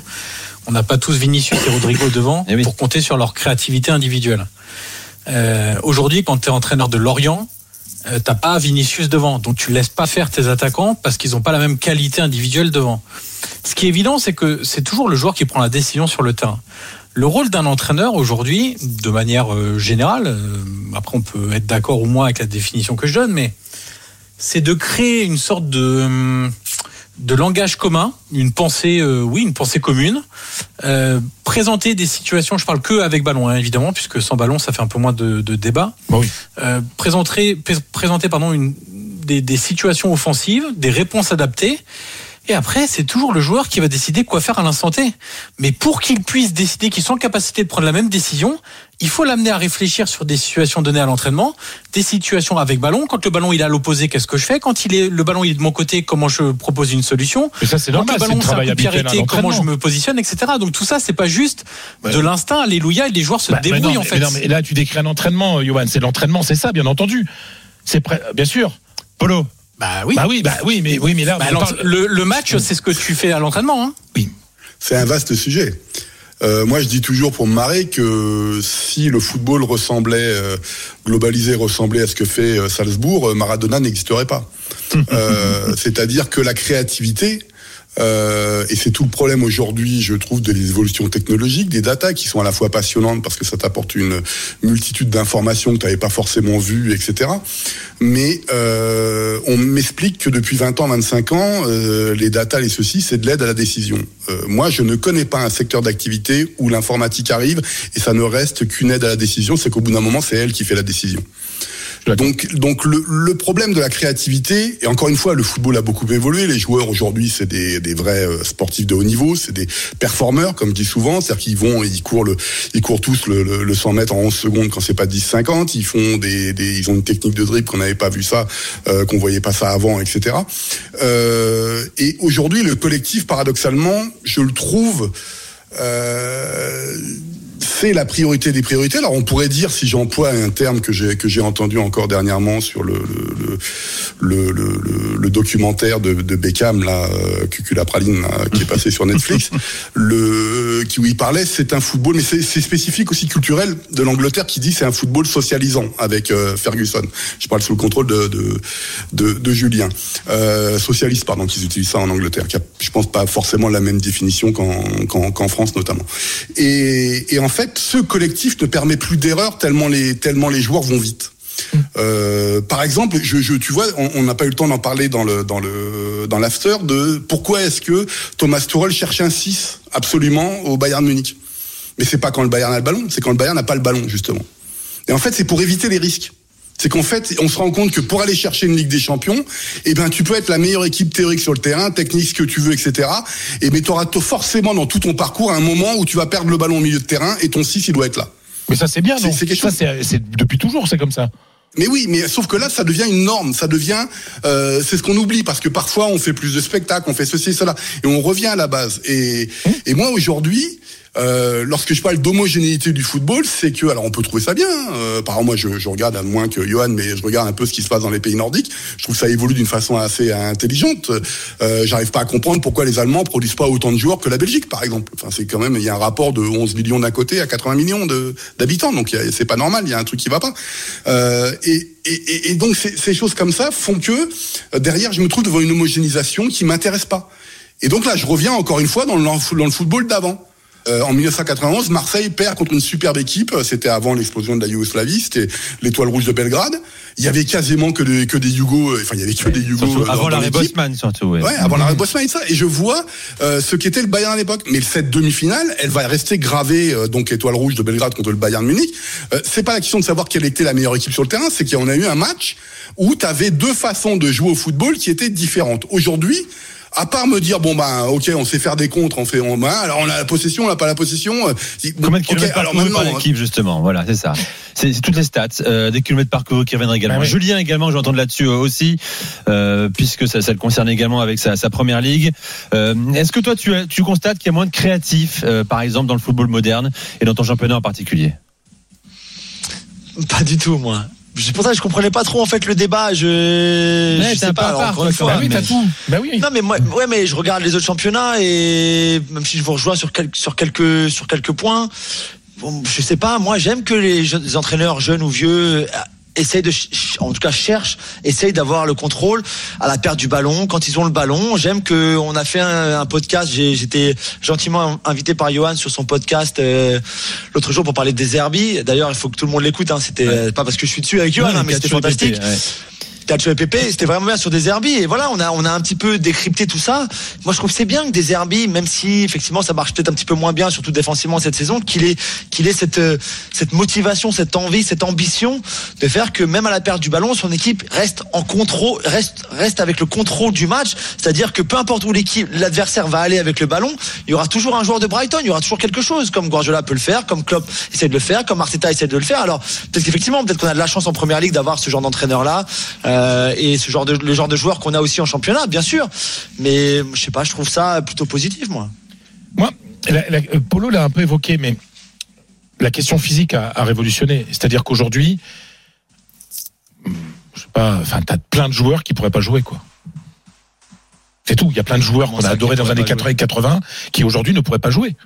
Ronaldo Nazario aurait beaucoup de mal à jouer aujourd'hui. Mais non, parce qu'il courrait plus, parce que il, Mais non, mais je dis, il non, mais serait au football Non, actuel. mais je veux dire, mais à avec l'époque. l'atti- la- la- le travail que faisait à l'entraînement, l'attitude qu'avait un Ronaldo Nazario, qui est l'un, pour moi, le meilleur numéro 9 de l'histoire du football, aujourd'hui, il ne pourrait pas jouer. Pourquoi? Mais parce qu'il travaillait pas assez. Parce que physiquement, il était pas assez serait bon. mis justement au niveau des autres. euh, Mais oui, travaille pas d'aujourd'hui, non plus. entendu, mais je te dis, mais le Romario, Romario qui sortait jusqu'à 5 heures du mat, qui lançait Oui, un 100 balles que Mais les joueurs aussi ils sortent aujourd'hui. hein. Ils sortent, t'inquiète pas, ils Et sortent Neymar aussi. aussi, il Oui, mais sort. que, que Non, tu mais- parles d'un milieu de terrain un peu lent mais technique à l'époque Mais des années non, 80, mais- oui, qui n'aurait pas sa les, place les exigences. C'est une chose. Non, mais regardez, mais, euh, là, j'ai l'impression de les exigences physiques il y a 30 ans et aujourd'hui, ça n'a plus rien à voir. Comme disait Polo, ce sont Non, des mais il se athlètes. serait adapté, Fred. Il se serait adapté. Mais- L'entraînement, mais l'entraînement était différent Mais aussi. c'est bien ce que, mais, mais je te parle du, du Je veux pas dire que Ronaldo pourrait pas jouer aujourd'hui, c'est pas possible. Le Ronaldo Nazario qui était le meilleur à l'époque, avec ce style-là, de travail physique. Ronaldo de l'époque, tu mets dans une capsule à remonter le temps. Aujourd'hui, Je d'accord. il Je suis pas. pas du Oui, tout d'accord avec toi. Moi, je suis pas d'accord. Mais bien sûr que si, il pourrait jouer aujourd'hui. Mais bien sûr que si. Mais tu as Bien vu sûr que si, il pourrait jouer aujourd'hui. Mais le Mais mec, c'est- il- Kylian Mbappé non plus, il défend pas et alors il peut pas jouer Mais c'est aujourd'hui. même pas ça. Mais c'est pas ça. Mais, non, mais Mbappé, c'est un super athlète. Mais je veux dire, il y a un match au Real. Mais Ronaldo, mais, s'il avait voulu, si on l'avait poussé à l'entraînement, alors à l'époque, c'est les entra- l'entraînement, c'était pas des entraînements physiques. Mais c'est bien Donc, ce que je pourquoi- dis. pourquoi Mais c'est bien ce que je dis. C'est que aujourd'hui, Bon, vous avez du mal Non mais attends, mais non, mais, on va- Mais aujourd'hui, il s'adapterait, il jouerait- que il jouerait- le- mais ça- ça- ça n'a rien- à physique expliquer. Aujourd'hui, n'a plus rien à voir avec l'exigence physique. Il y a 20 ans, il y a 30 ans. Ce que dit Julien, c'est qu'il se serait adapté à la nouvelle Bah, Mais bien sûr que oui. Bien sûr, Mais il que bossé avec des GPS à l'entraînement tous les Bah jours, avec euh, des datas individualisées, tout ça, et qui serait sûrement euh, au Alors niveau. quelqu'un dit, euh, il débat. Messi marche. Il y en a un qui marche, c'est Messi. C'est le seul qu'on a autorisé à marcher. Enfin, il marche vraiment maintenant depuis quelques Oui, années non, mais je veux dire le Oui. mais, mais franchement, les exigences physiques, même l'alimentation, la médecine, ça n'a plus rien à voir. Bien sûr, ça c'est un constat. Ça un Bah, constat. Le, je veux dire, le le- suivi individualisé n'est Bon, plus le même qu'à l'époque. Enfin, C'est- ce qu'on développe aussi. C'est c'est un football de Alors, science aujourd'hui. est-ce que c'est bien ou pas? Parce que quand on parle de la robotisation des joueurs, est-ce que c'est bien ou pas? Je ne juge pas. Mais simplement qu'aujourd'hui, un joueur est, est- est quasiment un robot étudié par plein de médecins, avec euh, plein de calculs, avec plein d'informatique, avec une, euh, avec une alimentation très précise, avec, avec plein de trucs qui n'a plus rien à voir avec ce qu'il y avait il y a 20 ans ou 30 ans. Je ne dis pas ça, je pose la question. Allez. Est-ce que cela favorise le football ou pas? J'en sais rien. On poursuivra une autre fois. hein. C'est un débat qu'on aurait pu mener pendant pendant deux heures. D'abord, la dernière minute de la soirée, elle est pour Julien avec une découverte musicale ce soir. On envoie la musique, Toto.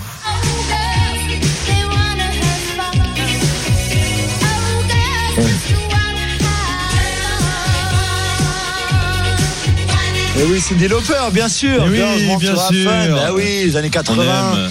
On aime, on adore Cindy parce que on a vu un très joli derby de Manchester euh, hier, dimanche, à Old Trafford. Le premier dans l'histoire d'ailleurs parce que vous savez, pendant longtemps, Manchester United n'avait pas d'équipe euh, professionnelle féminine. Et donc, euh, et donc on a ce match-là entre City et United n'avait, pas lieu d'être forcément. Donc là, c'est la première fois. 44 000 spectateurs à Old Trafford, ce qui était magnifique à voir dans un, très joli match en plus avec beaucoup de rebondissements, des buts, des buts euh, pas accordés par l'arbitre. On n'a pas la VAR en, première division en Angleterre, comme en Ligue des Champions d'ailleurs, euh, féminine. Et voilà, un petit peu de polémique, euh, un retournement de situation avec le retour de, Manchester City dans la, rencontre après l'ouverture du score de United. Voilà, une finale, au final, victoire 3-1 des, des filles de Manchester City, quelques semaines après la victoire 3-0 des hommes de Manchester City contre Manchester United à chaque fois à Old Trafford. Mais c'est vrai que c'est euh, c'est très bien. Ce qui se passe euh, dans le championnat anglais féminin cette saison pour l'instant, la WSL, c'est vraiment très très agréable. Euh, on voit beaucoup beaucoup de monde dans les stades, notamment quand elles jouent dans les stades des garçons, ce qui est pas tous les week-ends, mais ce qui est, je trouve, assez assez régulier quand même. Donc voilà, encore une fois, un grand coup de chapeau à Manchester United et Manchester City pour ce très beau derby hier après-midi à Old Trafford. Allez, dans un instant, le d'heure des auditeurs face au drôle de dame, les questions à Fred, Polo, Johan et Julien, toujours 0-0. Euh, c'est le début de la deuxième période entre l'Ukraine et l'Italie. Reste avec nous, Génération After sur RMC. RMC jusqu'à 22h. Génération After. Nicolas Jamin. Avec les drôles de dames sur RMC, c'est la fin. Dans quelques minutes, on passera le, le relais à, à 22h à, à, à l'after. Alors désolé à ceux qui ont appelé. Il reste 3 minutes 30. hein. on a débordé avec notre débat passionnant qui aurait mérité 2 heures d'émission ce soir. Euh, je voulais. Ah, Fred, justement, tu voulais réagir encore. Tu m'en parlais pendant Ouais, la non, pub, parce hein. qu'on discutait Parce avec que Daniel. Daniel est arrivé. Bonsoir, Daniel. Ah Oui, bonsoir les amis, mais je ne savais pas que j'allais être interpellé. Bah J'étais ouais, en train de regarder non, un match. débat-.